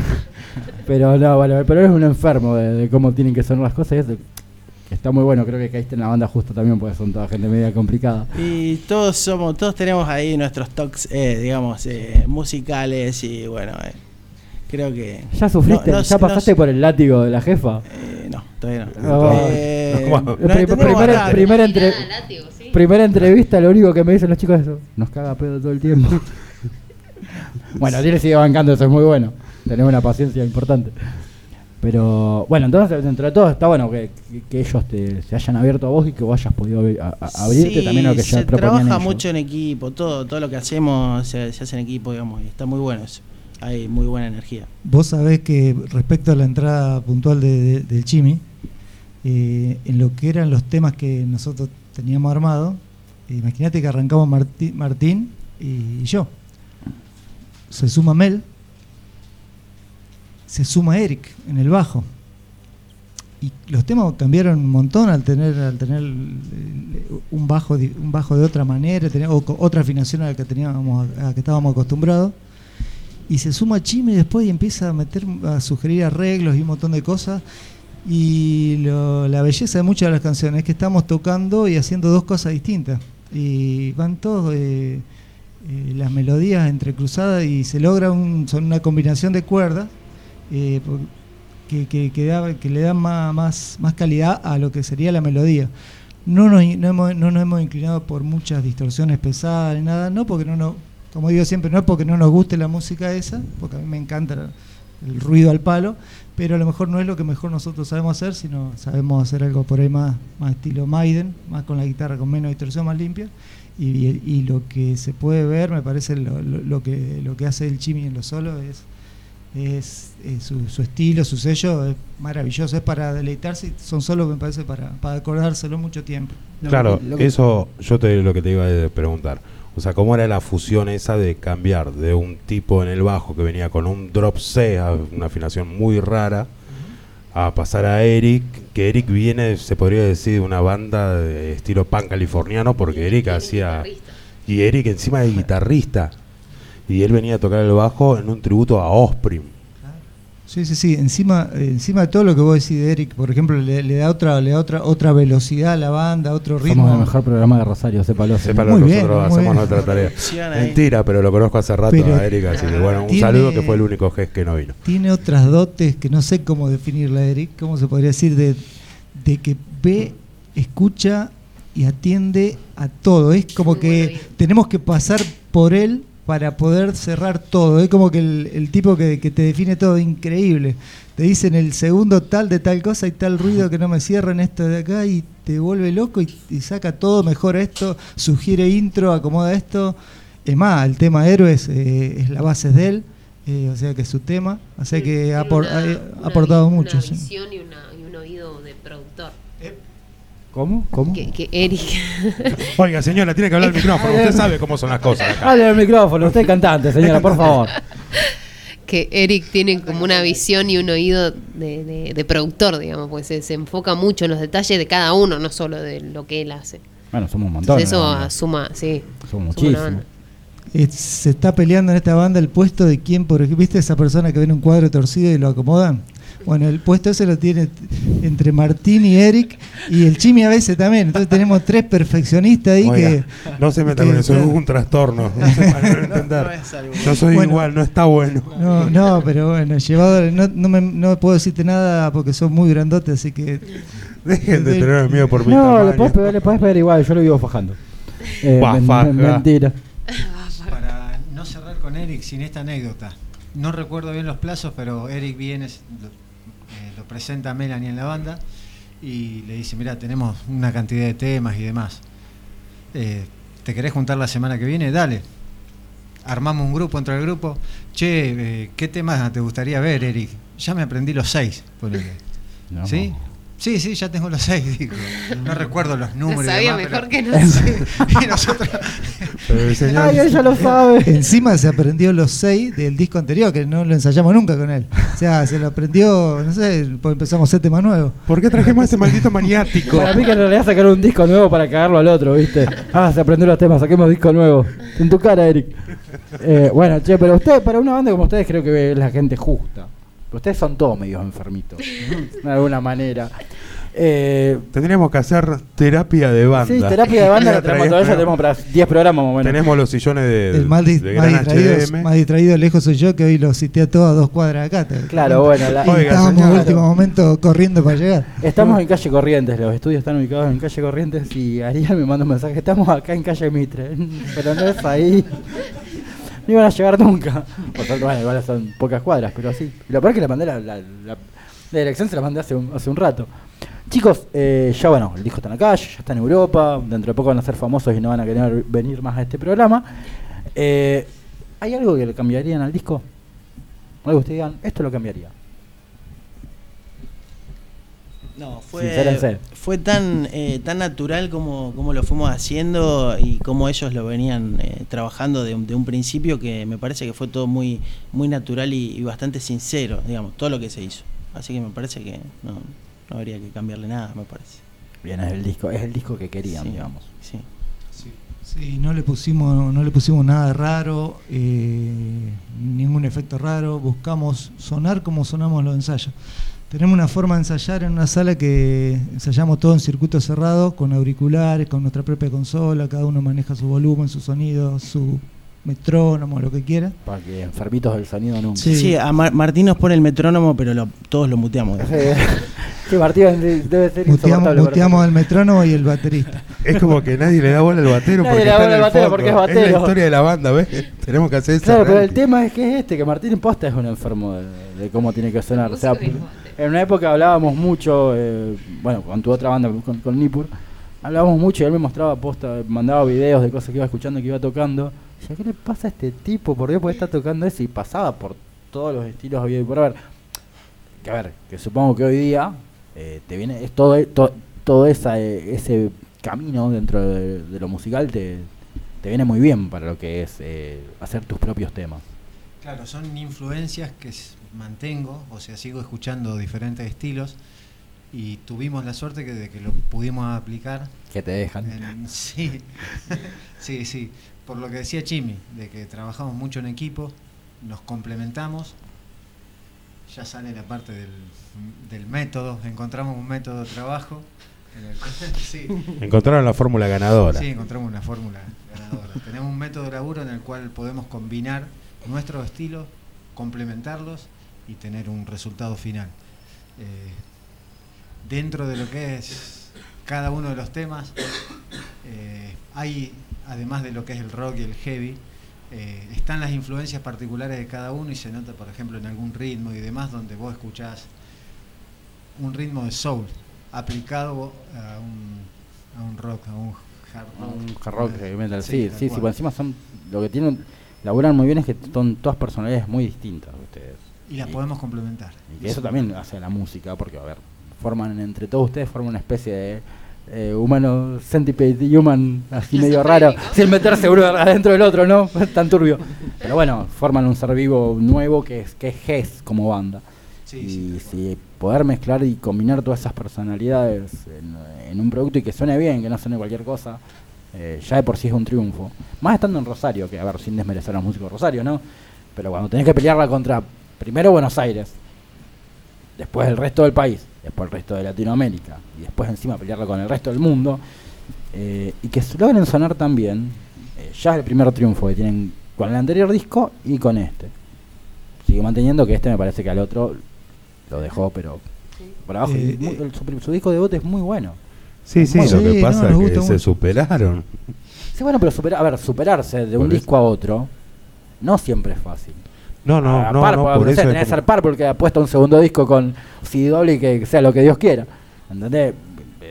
Para bandas de acá Rosario, meter un segundo disco que supere y mucho al primero y que se note incluso eh, en cómo la gente responde al disco, eh, ya es un triunfo. Por para- eso, para y ustedes, siendo que el primero también fue un discazo. Sí, el primero a mí me encanta. Yo lo tengo original en casa y firmadito, chiquito. Pesis. Pero, eh, pero bueno, habla, habla muy bien del laburo y la verdad que me parece. Y mucho tiene que ver. Germán Delgado, que es el que nos hizo la mezcla del máster y el que se ocupó de grabar varias de las cosas. Así que un aplauso para él también, que es más, el, el décimo tema que sumamos ahí en la edición europea también lo hicimos con él y bueno, vamos a tratar de hacer todo con él porque no- nos reconvence como trabajo. Sí, vi algún comentario tuyo esta semana de grabaría 100 discos con vos. Sí, sí, sí, sí, sí. Muy bien, Germán. Sí, bueno, es un dato a aportar. Germán viene, pero fantástico. Yo creo que una persona que el día de mañana va a tener su propio estudio de grabación a futuro porque está muy bien, o sea, tiene lo tiene a su manera, pero que se dedicaría totalmente a eso. Porque el nuevo está Sasha- igual que Sasha Paet argentino. igual que todos nosotros, todos trabajamos otra cosa y a- esto lo tomamos como una alegría personal, ¿no es cierto? Y él la alegría de él es grabar y, y crecer y pensar en, en eso también, así que bien por él. ¿Cuál es la mayor diferencia que encuentran entre Hagalas y Harpócrates? Ah, sí, porque, porque te toca. Em, todo. Todo, menos la esencia de la banda, em, que es eh, conservar ese estilo heavy clásico. Eh, pero creo que, como vos decís, o sea, lo superamos muchísimo porque obviamente uno crece y se desarrolla en su campo, digamos. Y, también lo hace en la, unión de la banda. Em, creo que eso, que, todos se comprometan y todos estén eh, aportando, eso se nota, se nota en el disco, se nota sólido.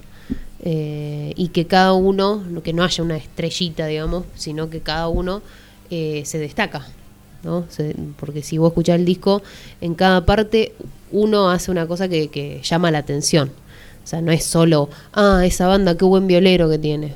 O sea, yo creo que, por lo menos yo como oyente, eh, sin, sin agrandarnos, porque obviamente no somos pro como las bandas grandes, eh, yo escucho que cada uno aporta lo suyo y, y vos decís, ah, mira lo que hizo el batero, o mira lo que hizo el- la segunda viola, o mira lo que hizo el chimio, eh, el bajista, o sea, el bajo es eh, lo que siempre quise en un disco heavy, digamos.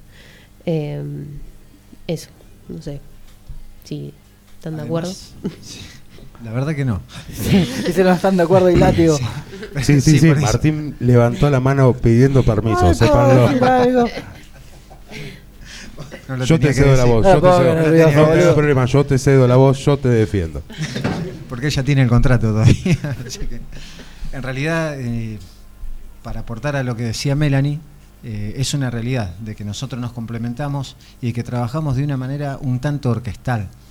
O sea, sabemos que cuando estamos haciendo un tema, quizás analizamos, che, en esta parte eh, a vos se te complica porque estás concentrado en hacer algún tipo de, de firulete, por decirlo de una Sí, manera. arreglo. Un arreglo. Entonces nosotros nos, te vamos a, con- a- a complementar y vamos a hacer eh, un aporte y vamos a, a grubear un poco tu fragmento. Nosotros nos vamos a ir por este lado y son objetivos que nos proponemos cumplir. No es casualidad de que hay un momento en el que está, hay un riff de una guitarra y sale un unísono entre una batería y el bajo, o la melodía de Melanie hace otra cosa. No es casualidad eso, sino que lo dialogamos y son objetivos que nos ponemos. Sí, se nota mucho que hay que, hay un laburo más importante todavía que en el primer disco en cuanto a eh, la fórmula de cada tema. Se nota mucho a, la a, la- a una oída simple, ni siquiera entrando en, bueno, a ver, vamos a escuchar qué detalles tiene este disco, que tiene muchísimo. Algunos que se notan más, algunos que tienen que prestarle más atención. Pero sí se nota mucho ese tema de, bueno, a ver, hay, una especie de fórmula, como dijo Eddie, una especie de fórmula ganadora al componer los temas. No nos dimos cuenta de que era una fórmula que iba a ser ganadora. Pero Sí, bueno, supongo en ese No, momento. no, pero porque lo es. fue la, Sí. o sea, fue la unión de la química de cada uno sí, y se un- dio. era un discazo. Repito una vez más, posiblemente uno de los mejores discos de- del año. Mira. Y tienen suerte que ya no queda mucho mucho tiempo en el año. Pero es un disco. No, aparte, Que no saque nadie más. No saquen disco, por favor, no saquen disco. Hay, hay una, una revista especializada alemana que se llama Neckbreaker, no sé si está bien pronunciado, bueno, que está trabajando en- desde el 99. Y si vos recorres la página que tiene y todo, podés estar años recorriendo todo lo que han subido, o sea, no, no es que son unos improvisados o nuevos. Y nos sorprendió el otro día, eh, el tipo destacó que nosotros le pareció raro a él que llegando desde Argentina, siendo independiente, porque esto, pese a que ahora tenemos un sello, nosotros lo grabamos independientemente, nosotros. Para él era el mejor disco del año, para esa revista alemana del año, dice, y no puedo creer que hay, un- te digo textual la palabra al tipo, que hay un montón de bandas que están eh, bancadas por sellos grandes que hace años y que están como dormidas en los laureles. Y como que hay que prestarle más atención, habría que prestarle más atención a un montón de bandas, under como nosotros, que, eh, que tienen muchas cosas buenas por mostrar y mucho trabajo y que hay que, hay que, hay que hacer oído. Hoy en día como que el, el- el- el- el que busca o el productor tendría que estar más atento a varias bandas porque se pueden encontrar con muchas sorpresas de, de buena porque nosotros lo vemos que tocamos y vemos en muchos lugares que hay mucha mucha gente que trabaja y hace las cosas bien y que es lleva- claro eso lo que vos decís es es un laburo enorme hacer un trabajo y que y llegar a terminarlo porque uno dice tengo una canción tengo una idea sí hasta que grabaste una parte hasta que hiciste lo arreglo hasta que alguien tus compañeros se comprometen a ayudarte y todo es enorme nosotros Sí, lo logramos La un- idea de la canción hay un trecho largo. Claro. Nosotros con, con la radio hace cinco años que propusimos a... No se te escucha, Maxi, pero no importa. Maxi se escucha. Hace cinco años ya más o menos que, que pusimos eh, un proyecto a la Municipalidad de Rosario para que armen una, un estudio de grabación gratuito para los grupos. Vos tenés como, como analizar si el grupo es profesional, si no, si quieren dedicarse a eso. No es que va a decir, bueno, vengan a grabar las 5.000 bandas que hay en Rosario. ¿Vamos a grabar todo? Bueno, espere, vamos, vamos a tomar un poquito de orden.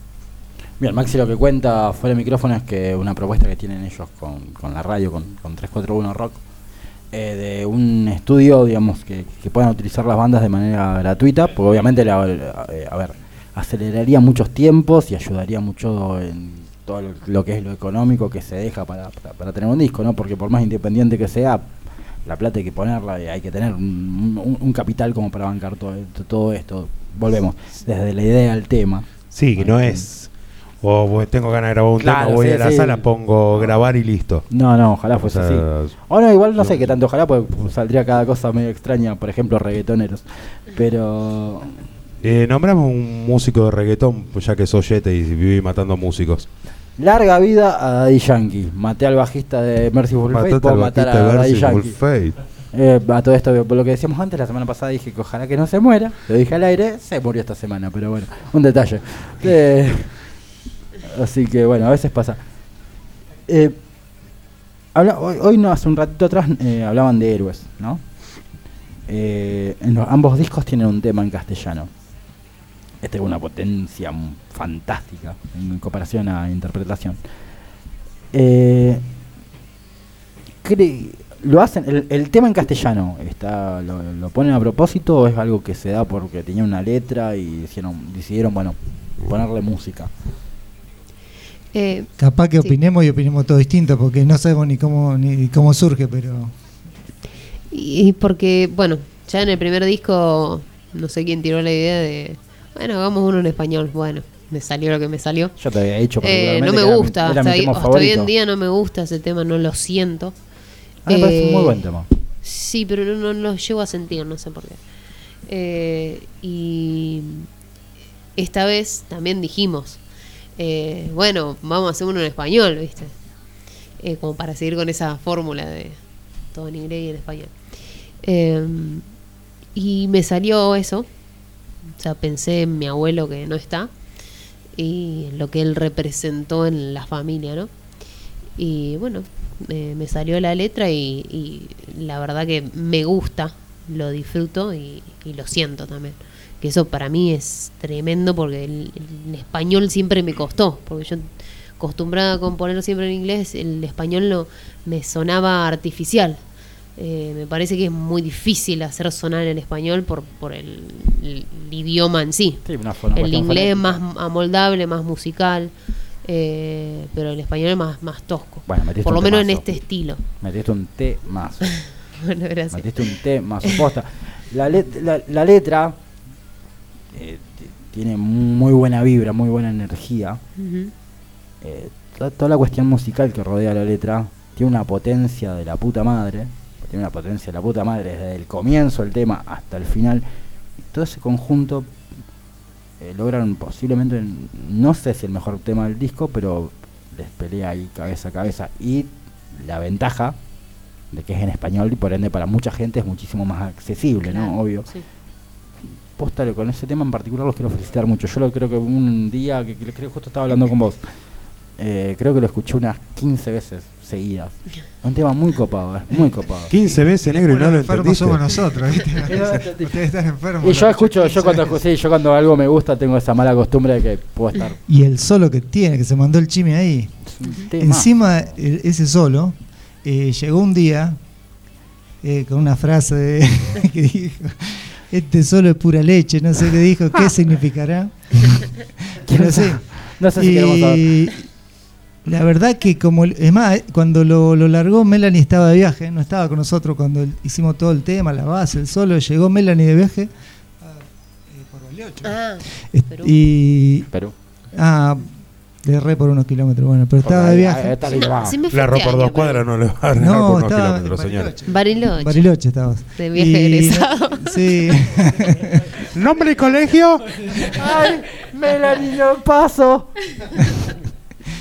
y armamos armamos ese tema jugando sin querer porque estábamos solos, sin cantante, nos pusimos así y sal- salió un temazo para nosotros y este cayó con un solo y lo lo increíble es que el solo que improvisó ahí, que encima es larguísimo el solo, tiene, no sé, con dos dos dos vueltas enteras, muy, muy largo, muy- dos, más, dos, dos minutos de solo Sí, de sí. tener. Y es para mí la gloria. Y encima lo hace siempre como lo hizo esa vez. No es que está haciendo cosas distintas, no sé. Y lo improvisó. Jimmy, No, más un- que Es un, es un gran tema, la verdad es un gran tema. A mí fue, me gustó mucho. Y bueno, obviamente lo eligieron como videoclip. Sí. Y también juega muy bien todo, toda la idea del videoclip, todo eso juega muy bien. Eh, creo que le- a ver, creo que lograron ese golpe de efecto que necesitaban con con la difusión en, a ver, eh, más gráfica, ¿no? Que como es el video. Se hacen señas, le pega, se pegan entre ellos. Señores, acá vamos a empezar con Titanes en el ring. Me parece que es Martín No, Cobra quiero que cuente así. un poco cómo surgió la idea, porque. Bueno, Martín. estaba- estaba Buenas noches. ¿Qué tal? Buenas noches, bienvenidos, Bienvenidos a a HDM. HDM.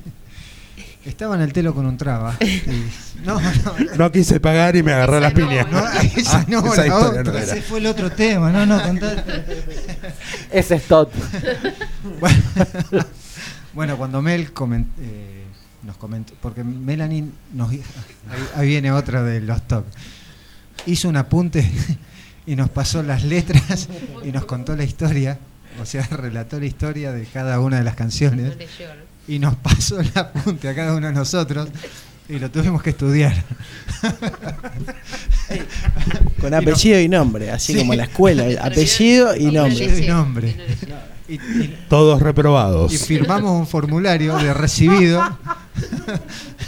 Así que por sus padres. Así que, bueno, y nos contó la historia del tema de héroes, eh, lo que significaba y que le parecía bien, porque ella empezó a entrenar kickboxing, porque también tiene Sí, sí, tiempo sé, para eso entrenar. no le digo nada. nada Por eso, por eso el negro está jugando con un cigarrillo hace dos horas. Claro, no lo quiere prender porque está al lado de la jefa y tiene miedo al golpe. Y aparte está encerrado. Estoy encerrado, sí. Y Yo siempre entonces- estoy encerrado, soy negro. Te está temblando la mano. Claro, Son negro esclavo y siempre Vos una mujer te te encerrás. Claro, cachetea. el negro, ¿dónde está siempre? En la cárcel.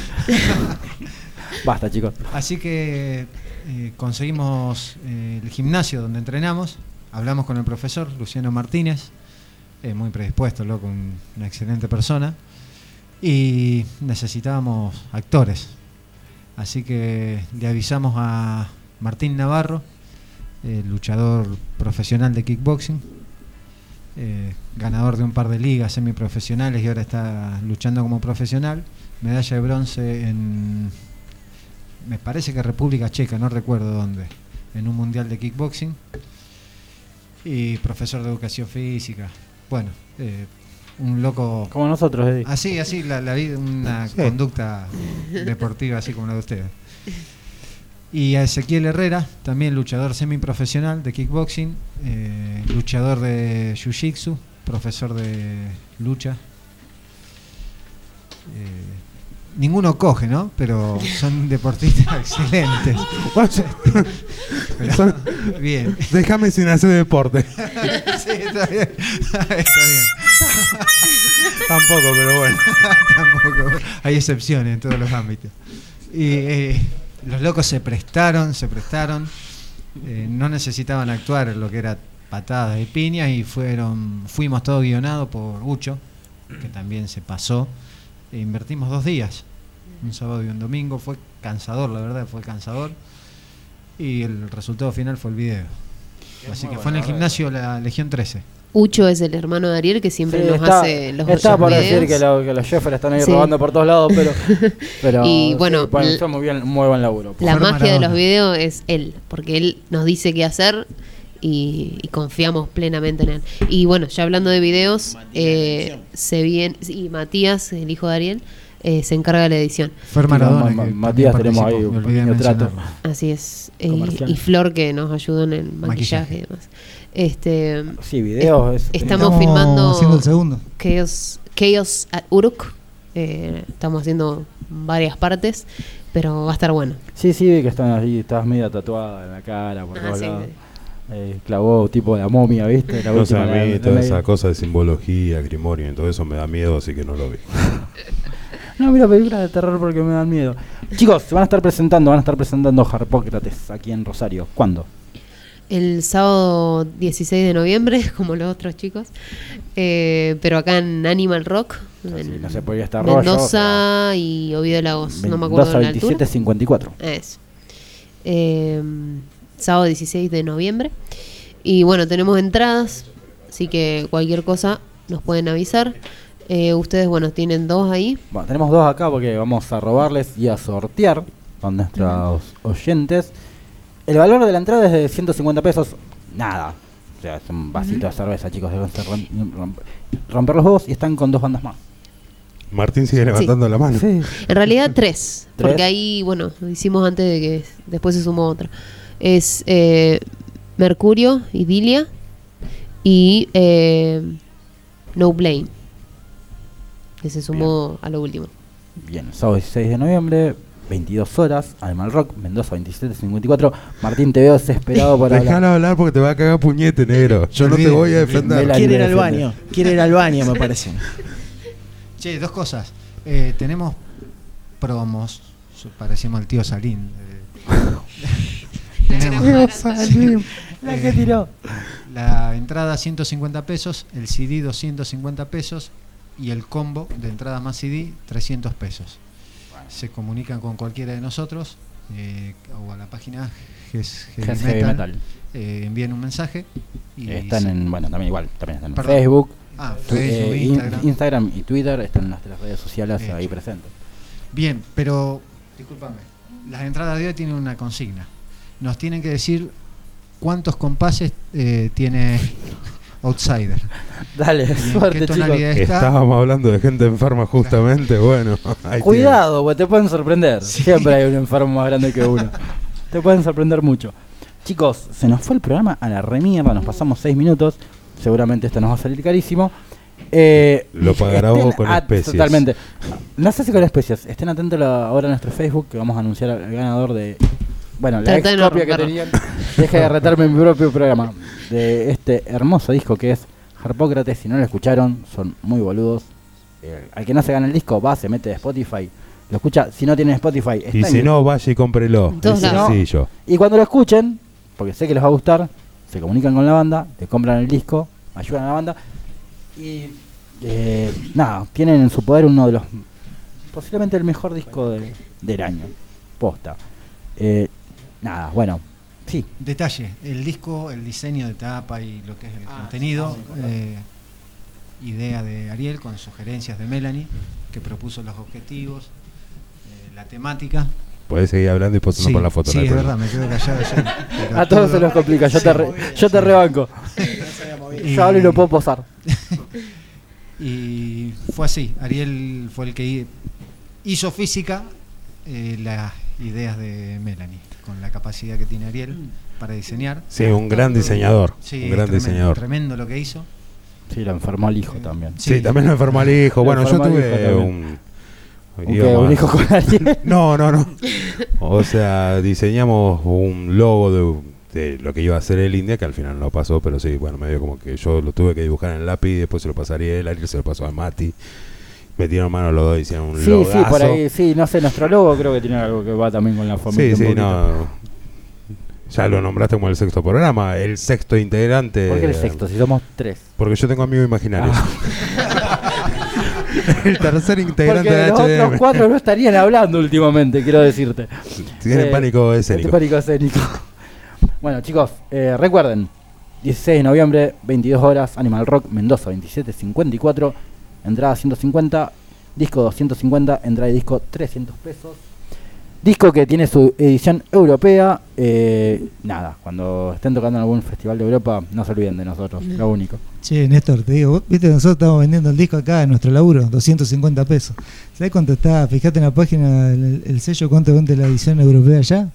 13 eur- euros. Es un Casi una luca de acá. Bueno, vos sabés Increíble. que yo sí, es que es un precio muy barato para ellos. Nosotros hoy día nos significa un montón de plata. Yo me pasó por comprar discos así de afuera, que no acá no se conseguían. Y sí, después te querés matar. Pero para ustedes es un, un re golazo. Y ojalá, posto, ojalá que de repente le- la, la cuenta les suba un montón y que no solo por lo que les entre plata, sino porque quiere decir que el disco allá se está moviendo mucho. Mirá, el- la música es rara y nos damos cuenta que no es de. Nos hemos dado cuenta que no es de donde de donde estás vos solamente, sino hoy en día se pueden abrir a, muchas partes. El disco, de cuando lo largamos en formato digital, los- lo subimos a un montón de plataformas, o sea, como 200 plataformas, y la, gente lo baja y lo paga, y, y pagan en dólares. Y te dicen, si vos ves, hay, hay un loco pagó 20 dólares por el disco digital. Bueno, 20 ahora- dólares. bueno, de- pero- es increíble. so- eh, o sea, tipo que valoran la música, valoran el trabajo. tal vez ya sea momento de dejar de pensar de, uy, este tipo pagó, mirá, Pero- pagó 20 dólares por nosotros. No, pero nosotros estamos en un país donde cualquier banda hace un show y tiene que decir, che, me vienen a ver o algo, vale 100 pesos la entrada, vale 150. Cuando 100 pesos es una, una pinta, no sé, en un bar. Bueno, es que ahí es donde empieza a cambiar y, el laburo Y nosotros tenemos laburo, cuerda. No hablo por Noges, hablo por todas las bandas under, under, todas las bandas under. Y entonces vos fijate que el problema es que en este país no, no, no, no, no se valora, no se apoya mucho este laburo y la economía y todo en general, pero en, en un mundo que funciona, la música también funciona. Acá el problema no somos los músicos, me parece, sino el problema es el sistema y la sociedad y, el país donde estamos. Es una cuestión de idiosincrasia argentina, eh, que podríamos hablar programas enteros. Eh, pero nada, ojalá que la peguen donde la tienen que pegar. Eh, nada, sigan viniendo cuando la En peguen. la pera. Que la pera. que sigan viniendo cuando la peguen. O sea, que le digan, no, a este programa de negros no vamos. O sea, somos gestos, tocamos en Europa. Con estos dos idiotas no nos juntamos Claro, más. pues tengo grabaciones de ustedes, quiero que lo sepan. Eh, y no, bueno, muchísimas gracias por venir. Felicitaciones por el disco porque es un discazo. Muchas Posta. gracias. Y nada, para despedirnos, vamos a dejar dos temas de, de este nuevo disco de, de Hess, de Harpócrates. Vamos con el, el tema que abre el disco, King Iwas, King Iwas. Ujú. Y eh, God of Silence. Ok. La- el comienzo de King Iwas me parece fantástico, bien Maiden, me parece genial. Y bueno, gente, será hasta el próximo miércoles, donde volveremos con el episodio número 10 de HDM y con muchísimas estupideces para contarles. Muchísima más música, muchísimo más Edgardo Eddie Ríos. Sí, esperemos que no se ponga ningún músico más negro. Deja de ser la yeta. Prometo matar a todos los músicos que no me caigan bien en esta semana. No te Se cae bien nadie. Bueno, es o sea, un- te vas a terminar muriendo vos y terminar haciendo el solo. Se despide quien en- el padre de Elena, el señor Néstor Díaz. Esclavo Díaz. Esclavo, Néstor Esclavo Díaz. Muchísimas gracias Maxi por bancarnos, más allá que te robamos un montón de tiempo de tu vida. Chicos, Muchísimas gracias por Bueno, haber Gracias a venido. Gracias a ellos, a Gess y, y a la otra banda que pusieron No mejor de la onda. Sí, la no verdad es sí, basta. pusieron muchísimo. Eh, y hacen una buena dupla y un buen programa. De toda la vida Muchas siempre fue bueno y mucho mejor todavía. Vamos todavía. Somos dos idiotas que se saben complementar. Eh, Encontramos la fórmula ganadora también. Y- Gracias. No, gracias a ustedes, chicos, en serio. Y será, como les dijimos, hasta el miércoles que viene. Suena Gess, suena Kina Iwas y God of Silence. Esto fue HDM, episodio 9.